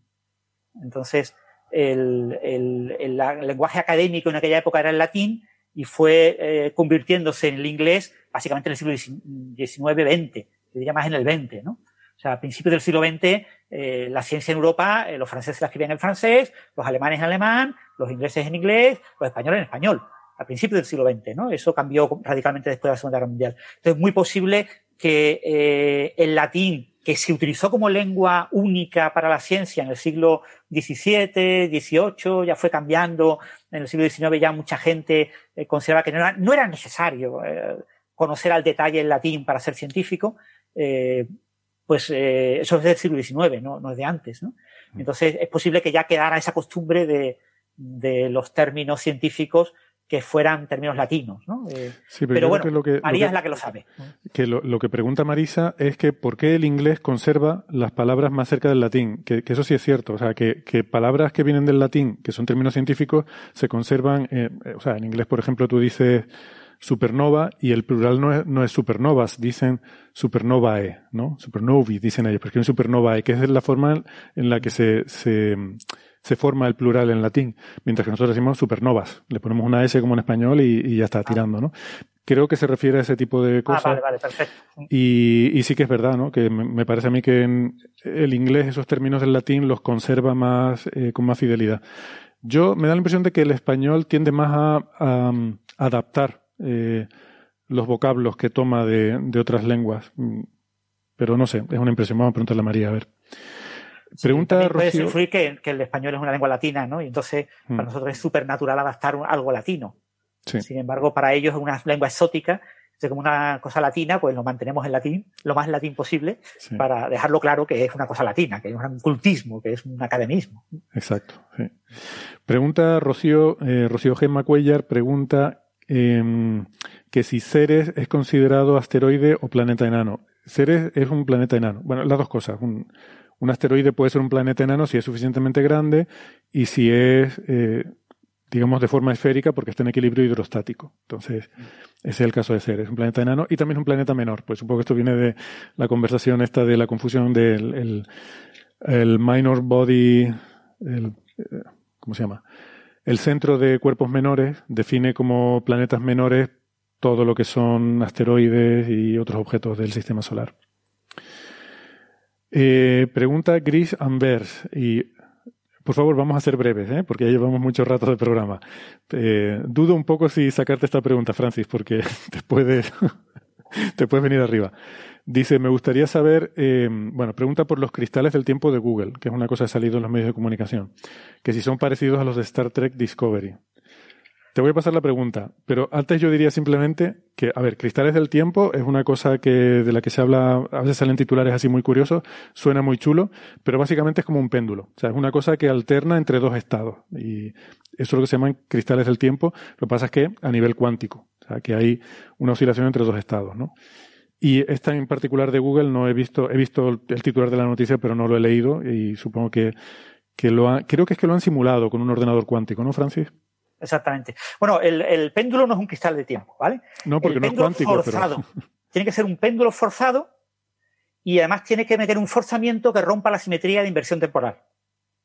O sea, si tú coges un, péndulo, lo fuerzas eh, el, famoso columpio, en el que tú estás empujando el columpio, tienes un forzamiento periódico, y además tú haces el forzamiento de tal manera de que el movimiento no sea reversible, entonces tienes un cristal temporal. ¿Por qué tiene que ser forzado? Tenía entendido que era una estructura que se repetía en el tiempo. Bueno, el Wilset propuso inicialmente que los cristales de tiempo podían existir por eh, rotura de la simetría, en parecido a la aparición del bosón de Higgs. El bosón de Higgs aparece por una rotura de una simetría. Entonces, el cristal de tiempo aparecería como la rotura de la simetría de inversión temporal en un cristal. Eh, pero eh, se descubrió que, eso era falso, es decir, es termodinámicamente imposible. Es un móvil perpetuo. O sea, no existe un estado con energía conservada que eh, se comporte como un cristal de tiempo de Wilson. Entonces lo que se vio es que eso era imposible y por lo tanto teníamos que tirar a la basura la palabra cristal de tiempo y teníamos que pegarle una patadita en el culo a Wilson. Pero eh, como Wilson es muy famoso y es premio Nobel por la QCD, por la dinámica cuántica y los quarks, pues eh, descubrió la libertad sintótica. Pues resulta que no podemos, y la palabra es preciosa, una palabra que rellena titulares muy fácilmente, cristal de tiempo pues entonces había que conservar la, palabra. Y entonces lo que, lo que se vio es que la idea de Wilson se podía mantener en un sistema forzado. Tienes que inyectar de manera periódica energía. Pero no vale cualquier sistema forzado. Tiene que ser un sistema forzado en el que tú inyectes de forma periódica energía, pero que si tú reviertes el proceso en tiempo, el sistema no, sea el mismo, no funcione. ¿eh? O sea, no cualquier forzamiento sirve. Un forzamiento normal sirve porque lo reviertes en tiempo. Tú ves un vídeo de una persona empujando un columpio hmm. y, lo pones el vídeo al revés. Claro, se ve que es diferente. Lo ves diferente porque la niña o el niño está, lo, ves que es muy raro, ¿no? Que, pero eh, en principio, eh, si fuera un sistema en el que no tuvieras niño ni nada, solo con el columpio vacío, lo mismo lo verías igual.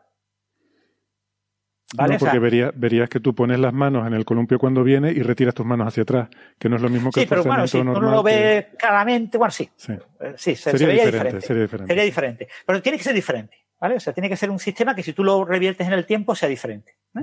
Y entonces que tengas una, una simetría en el sistema, que es el columpio solo, eh, que sea, que tenga inversión temporal, que tenga esa simetría, y ahora cuando tú metas el forzamiento, tú rompas la simetría pero tiene que estar forzado. A eso le llamaron cristales de tiempo de Floquet, o también cristales de Floquet. ¿eh? Pero claro, primero lo metieron como cristales de Floquet, dijeron, los cristales de tiempo no existen, solo existen los cristales de Floquet. Después empezaron a decir, no, no, pero vamos a llamarle cristales de tiempo de Floquet. Existen los cristales de tiempo de Floquet, pero no los cristales de tiempo. Y ahora ya, eso pasó durante un año, ahora ya se llama cristal de tiempo solamente a los cristales de tiempo de Floquet. O sea, tiene que haber un forzamiento para que no haya violación de las leyes de la termodinámica, para que no sea un móvil perpetuo. Mm. O sea, tienes que inyectar energía en el sistema. Claro, si tú inyectas energía en el sistema. Entonces, no es que esté en la definición de lo que es cristal del tiempo, sino que se ha visto que es necesario para poder mantener esos. Está en la definición moderna de cristal de tiempo. Mm. No está en la definición que dio Wilson en su artículo, que es mentira y que hay que tirar la basura. Pero es como una condición que se ha visto que es necesaria. Sí, ya está en la definición. O sea, tú te das cuenta de que tú propones un objeto que no existe hmm. y ahora de repente alguien dice, pero ese nombre lo tengo que utilizar para algo. Pues cojo ese nombre del objeto que tú propusiste y lo uso para otra cosa. Vale, vale. ¿Vale? Y entonces en esa otra cosa tiene una definición diferente en la que tienes que añadir más adjetivos. Hmm. No, lo que quiero decir es que podría definirlo igual que antes, lo que pasa es que sabiendo que la única forma en la que eso se puede dar es que haya un forzamiento. ¿no? Quiero decir que yo puedo decir, es un sistema en el cual eh, eh, se repite esta, La, definición original era que era el estado fundamental tras una rotura de simetría de inversión temporal. Hmm. Y esa definición es incorrecta. Eso no es un sistema físico realizable. Vale. la definición original no sirve, la puedes tirar a la basura. Pero, bueno, es de un premio Nobel, o sea, no podemos tirar eso. y además pensó muy bien la palabra, ¿vale? Y escribió dos artículos. Escribió un artículo clásico y un artículo cuántico. El clásico eh, con un co no, sí, los dos, los dos con coautores. ¿eh? Los dos con coautores. Y, pero bueno, ¿qué han hecho en, en Google? Pues han simulado un cristal de tiempo. O sea, simular un cristal de tiempo en tu ordenador de tu portátil es trivial. Clásico. Simular un cristal de tiempo clásico es trivial en un ordenador clásico. Simular un cristal de tiempo cuántico en un ordenador portátil es un poquito más complicado porque tienes que usar integrales de camino, métodos de Monte Carlo, pero si simulas un sistema tipo péndulo, tipo el, el, columpio, eh, cuántico, pero tipo columpio, cuántico, es igual de fácil. ¿Vale? Mm. Entonces, ¿qué novedad ha aportado Google? Que lo ha simulado en un ordenador un ordenador cuántico, claro. Pero que ha simulado un cristal de tiempo absolutamente simplificado, una cosa absolutamente ridícula por su complejidad. Pero como lo ha hecho Google y lo ha implementado en un ordenador físico, pues ha sido noticia. Y en un ordenador cuántico, nada menos. Que cualquier cosa que hagas en un ordenador cuántico, pues eh, ya Pero era un sistema súper sencillo, no recuerdo si eran un par de qubits, es una cosa absolutamente ridícula, es una, ah. simulación súper ridícula. Vale, vale. Bueno, em, pregunta Cristina eh, Hernández. Em, no estoy seguro si entiendo la pregunta. Dice, si tenemos dos sistemas, pone CU, que no sé qué quiere decir con dos sistemas CU, pero bueno, con sistema cuántico y medidor, en uno se hacen dos medidas y en el otro 14 medidas a la partícula. ¿Cuál tiene más entropía? Hombre, yo para empezar diría que una vez que has hecho una medida ya queda definido el estado del sistema, ¿no? Ya no hay evolución unitaria y todas las medidas siguientes te van a dar el mismo resultado, ¿no? Es que como si no las hicieras. Eh, no, entiendo la eh, variación con el número de medidas. ¿Cuál tiene más entropía? Eh, yo tengo un sistema tengo dos sistemas idénticos separados. En uno realizo dos medidas y en el otro realizo 14 medidas. Sí. ¿Cuál tiene más entropía? ¿Cuál tiene más entropía? Eh, a ver, la. Una, vez, que haces una medida, ya el sistema queda en un autoestado. Por tanto, todas las medidas siguientes te van a dar el autovalor correspondiente a ese autoestado, ¿no? Ya no hay evolución unitaria del sistema. la, evolución unitaria es a entropía constante. La entropía no cambia en la evolución eh, unitaria. Un sistema cuántico no medido es un sistema cuya entropía es constante. Tiene un conjunto de estados alcanzables, está en un estado de superposición de esos estados alcanzables y se mantiene en el estado de superposición de esos estados alcanzables. Puede tener dinámica, puede cambiar las probabilidades, puede evolucionar, puede pasarles mm. cosas, pero todas las cosas que le pasen le pasan a cambio de entropía cero. Mm. ¿eh? La información se mantiene perfectamente constante. No hay ningún tipo de cambio ni en el número de estados, ni en la información, en nada. Nada que puedas medir como entropía, como que cambia la entropía. Ahora, cuando tú mides el sistema, cambias la entropía. ¿Vale? Porque el sistema podía estar en un cierto número de estados y ahora tú, eh, al medir, fuerzas la dinámica del sistema para que aparezca un único estado, el estado mm. medido. El estado que es acorde con lo que tú mides. Eh, tú mides con un sistema de medida, el sistema de medida impone un observable e impone unos estados observables e impone un cambio concreto al sistema. Entonces, mm. en el sistema le afectas a todas las propiedades de ese sistema que estén involucradas, que sean compatibles, se llaman, son operadores compatibles con lo que tú mides. Operadores de ese sistema, si propiedades de ese sistema que no sean compatibles con lo que tú has medido, no se ven alterados por tu medida. ¿Eh? O sea, tú alteras una cierta cosa del sistema. ¿eh? Mm. Y, esa cosa en el sistema no existe hasta que tú la mides. O sea, las propiedades son lo que yo mido, no, no son propiedades intrínsecas del sistema, porque están, todas las propiedades están indeterminadas. Entonces, ¿qué pasa cuando yo hago dos medidas en un sistema o hago 14 medidas en un sistema? Bueno, pues depende de cómo yo haga las medidas. ¿eh? Lo que nos dice la mecánica cuántica es que cuando yo mido un sistema eh, con un observable, con un aparato de medida que mide un observable concreto, yo tengo un resultado, si yo repito la medida suficientemente rápido como para que ese sistema no cambie, no evolucione de manera unitaria, se mantiene en el mismo estado. Si yo hago las dos medidas muy rápidos o hago las 14 medidas rápidas, todas darán el mismo resultado. ah, bueno, salvo que ella se refiera a que, hagas, medidas diferentes, que puedes hacer medidas sobre diferentes propiedades a lo mejor. O sea, una medida sobre una propiedad y otra medida sobre otra propiedad diferente del sistema, que ahí sí puede ser diferente. Claro, cuando haces medidas diferentes, eh, las medidas, eh, eh, digamos, cuando tú mides, tú adquieres información sobre el sistema. Entonces, la cantidad de información que tú conoces sobre el sistema cambia. Entonces, tú alteras el sistema, lo modificas, pero además obtienes información sobre el sistema. Entonces, si tú a un sistema le haces 14 medidas diferentes o le haces dos medidas diferentes, sí puedes tener resultados de entropía distinta. Puedes tener, mm, pero depende del tipo de medida que hagas y de cómo estén relacionados los operadores con los que tú estás midiendo. Pero si son las medidas idénticas, el aparato de medidas idénticas y observa el mismo observable y repites la medida suficientemente rápido como para que ese sistema no se haya enterado de que existe el resto del universo y altere el estado en el que tú lo has dejado, porque cuando tú mides el sistema lo, pones en un estado concreto, pero el sistema sigue evolucionando, un nuevo estado inicial. La función de onda, la función de Rodinger sigue aplicando. Entonces, él evoluciona unitariamente. Si la segunda medida la hace suficientemente tarde, ya no vas a obtener el estado que obtuviste en la primera, porque has dejado tiempo para que el sistema evolucione y puede volver a aparecer en un estado mezcla, perdón, en un estado eh, de superposición. Depende de lo que le haya pasado al sistema, con lo que interactúe. ¿eh? Hay que recordar que los sistemas cuánticos interaccionan con el vacío, interaccionan con todo. O sea, eh, tenemos que, las medidas tienen que ser ideales para que sea verdad que una segunda medida mida exactamente lo mismo en las mismas circunstancias. Tiene que ser un sistema de medida ideal. Tiene que ser que no ha interactuado con nada. No, te puede haber interactuado con nada. ¿eh? Mm. Si interactúa con algo, ya eso ha cambiado y ya tienes pequeñas probabilidades de otros estados.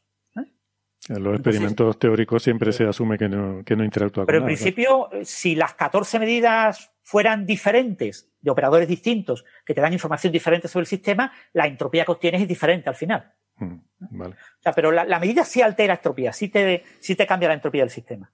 ¿eh? Te puede colapsar entropía, te puede robar información o te puede añadir información. Mm. Vale, eh, dos últimas muy rapiditas. Juan Manuel Cruz, hay muchas más, pero lo siento, no, no vamos a tener tiempo. Juan Manuel Cruz pregunta si se puede encontrar cualquier secuencia en la lista infinita de decimales de pi. Esto es lo de los números normales, ¿no? claro, esa es la normalidad de pi. Mm. En principio no lo sabemos, ¿vale? Es un problema abierto, la normalidad de pi. Eh, un número es normal si todos sus dígitos son equiprobables en cualquier tamaño de secuencia. O sea, si, si tú miras eh, el, el, eh, para un número suficientemente grande de dígitos de pi, eh, la cantidad que aparece el 1, el 2, el 3, el 4, hasta el 9 es la misma. Son equiprobables esos números. Si las combinaciones 0, 1, 0, 2, 1, 0, 1, 1, 1, 2, 2, 0, etcétera, todas esas combinaciones de dos parejitas son también equiprobables. Si las combinaciones de tres numeritos son equiprobables, si las de cuatro son equiprobables. Mm. Un número real cualquiera es normal. Por eso se le llama normal.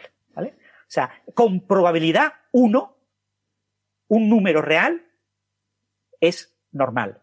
Lo que pasa es que los números excepcionales, los números irracionales que eh, tienen un papel en la física, en la matemática relevante, son números muy, muy excepcionales y por lo tanto no son números reales típicos. Entonces, la normalidad hay que demostrarla. Yo conjeturo que sí es normal. Claro, con probabilidad 1 podemos conjeturar, se ha conjeturado, que pi es normal, pero no hay ninguna demostración.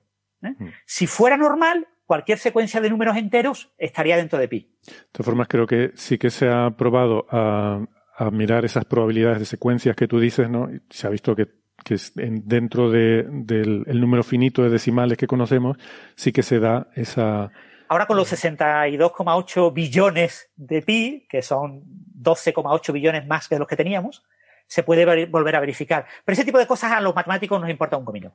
sí, sí, no, es una demostración formal. Yo creo que la demostración formal no existe, pero todo apunta a que efectivamente sí que es, sí, que es normal.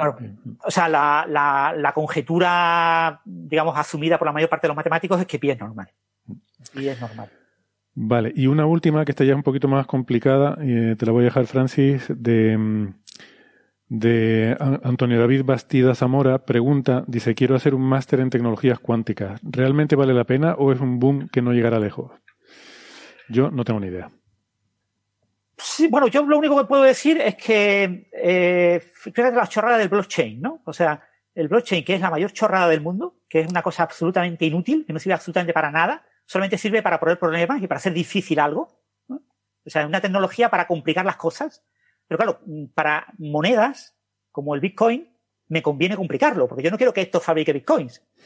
Yo quiero que fabrique Bitcoin quien pueda fabricar Bitcoin, que se gaste dinero en fabricar Bitcoins. Entonces yo quiero complicarlo. Entonces ahí, para complicar las cosas, el blockchain es ideal. Y sin embargo, ha habido gente que ha querido contratar a informáticos que trabajen en blockchain para aplicarlos a, sistemas informáticos en salud, en, economía, en, todo. O sea, la mayor chorra del mundo. Una cosa inútil, eh, usarla por doquier. Ahora está de moda la computación cuántica. Ahora mismo, cualquier empresa que trabaje con militares tiene una pequeña división de computación cuántica, que tienen a informáticos, físicos, especialistas en computación cuántica, porque los militares están demandando aplicaciones cuánticas. Las grandes empresas, Google, Amazon, están metidas en el mundo cuántico, porque ven que la computación cuántica algún día va a ser algo que va a dar mucho dinero. Tenemos esta espada de Damocles, ¿no? Que se dice siempre, la gente que trabaja, lo que pasa es que no sé cuánto de esto es lemas publicitarios y cuánto es real, de que en algún momento la criptografía en Internet, tal como la entendemos, se va a acabar y vamos a tener que recurrir a una criptografía cuántica, ¿no? Y a comunicaciones eh, cuánticas, pero no sé cuánto de, no, sé cuántico te crees tú de todo eso.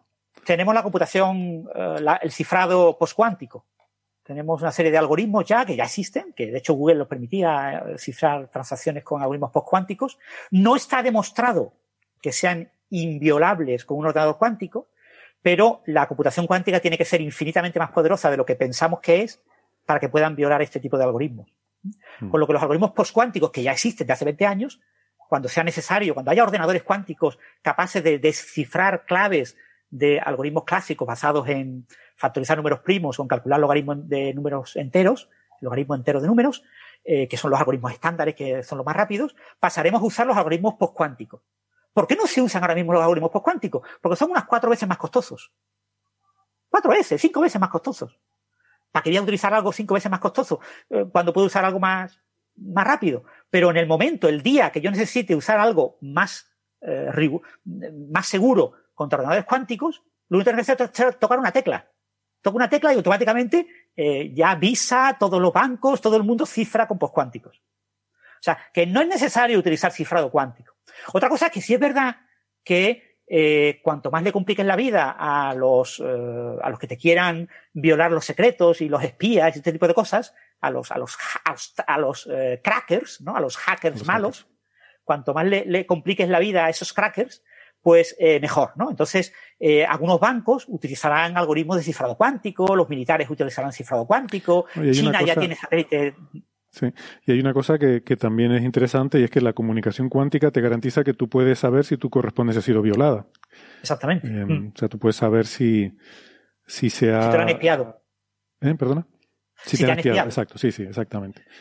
Pero bueno, ¿eso para quién tiene interés? Pues para poca gente, ¿vale? O sea, eh, de verdad, tiene un poco de interés porque es muy caro ahora mismo. Entonces, si es verdad que va a haber una Internet cuántica, si es verdad que va a haber cifrado cuántico en muchas aplicaciones nicho, pero ¿las personas normales van a usar cifrado cuántico? No lo sé, probablemente no, pero no lo sé. ¿eh? Mm. Pero si lo usan será dentro de 30, 40, 50 años, no, no antes. ¿no? Eh, los militares, ciertos bancos, ciertas empresas, para ciertas cosas, ¿van a usar cifrado cuántico? Sí, para molestar a los crackers y a los hackers malvados. ¿eh? Pero solo para, para eso. Eh, ¿Es necesario ya saber computación cuántica? No.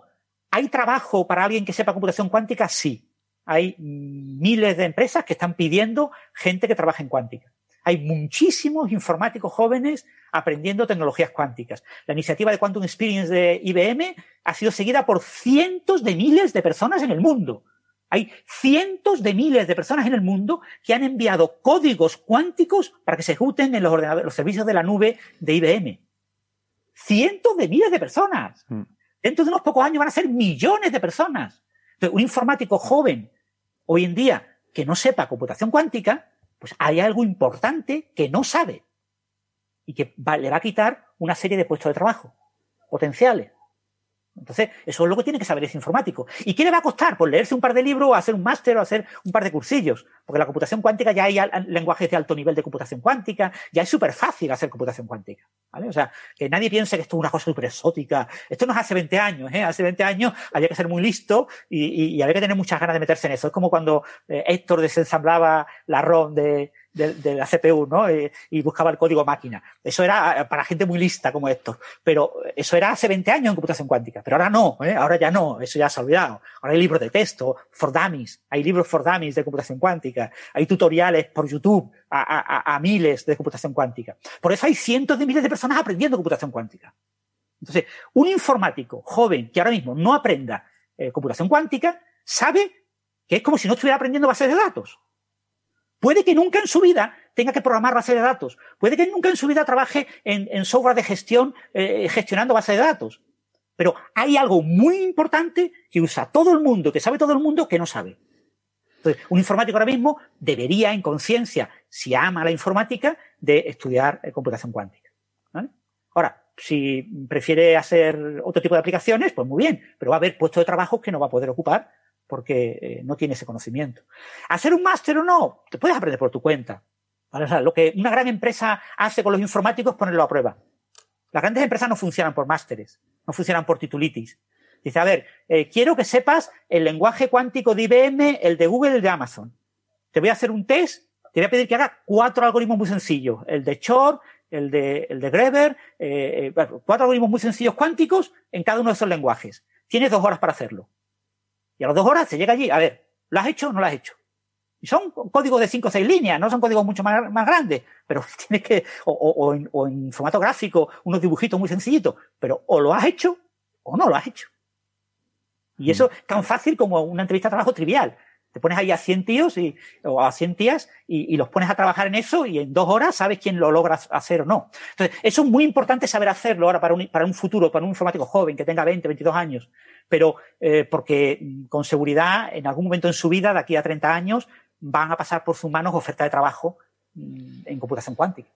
Seguro que sí. Y si no, siempre queda la cosa con la demanda que hay cada vez mayor de sanación cuántica y masajes cuánticos, pues por lo menos tener un máster te servirá para poder, cuando pongas el anuncio ahí con el, número de teléfono así para recortar, pues tendrás más autoridad. Bueno, eh, pues lo vamos a ir dejando por aquí, que yo creo que no está nada mal. Eh, casi hacemos un, récord hoy. Eh, como, esto sí es un récord y no los decimales de pi. Y nada, les emplazamos como siempre para la próxima semana que tendremos, no sé si mejor, pero por lo menos más, que tampoco está mal. Francis, muchas gracias. He aprendido mucho, como siempre. Un placer. Y gracias a María también y a todos los amigos que han estado siguiendo el chat en YouTube y a todos los oyentes que nos han estado escuchando. Hasta la semana que viene. Adiós. Chao, chao.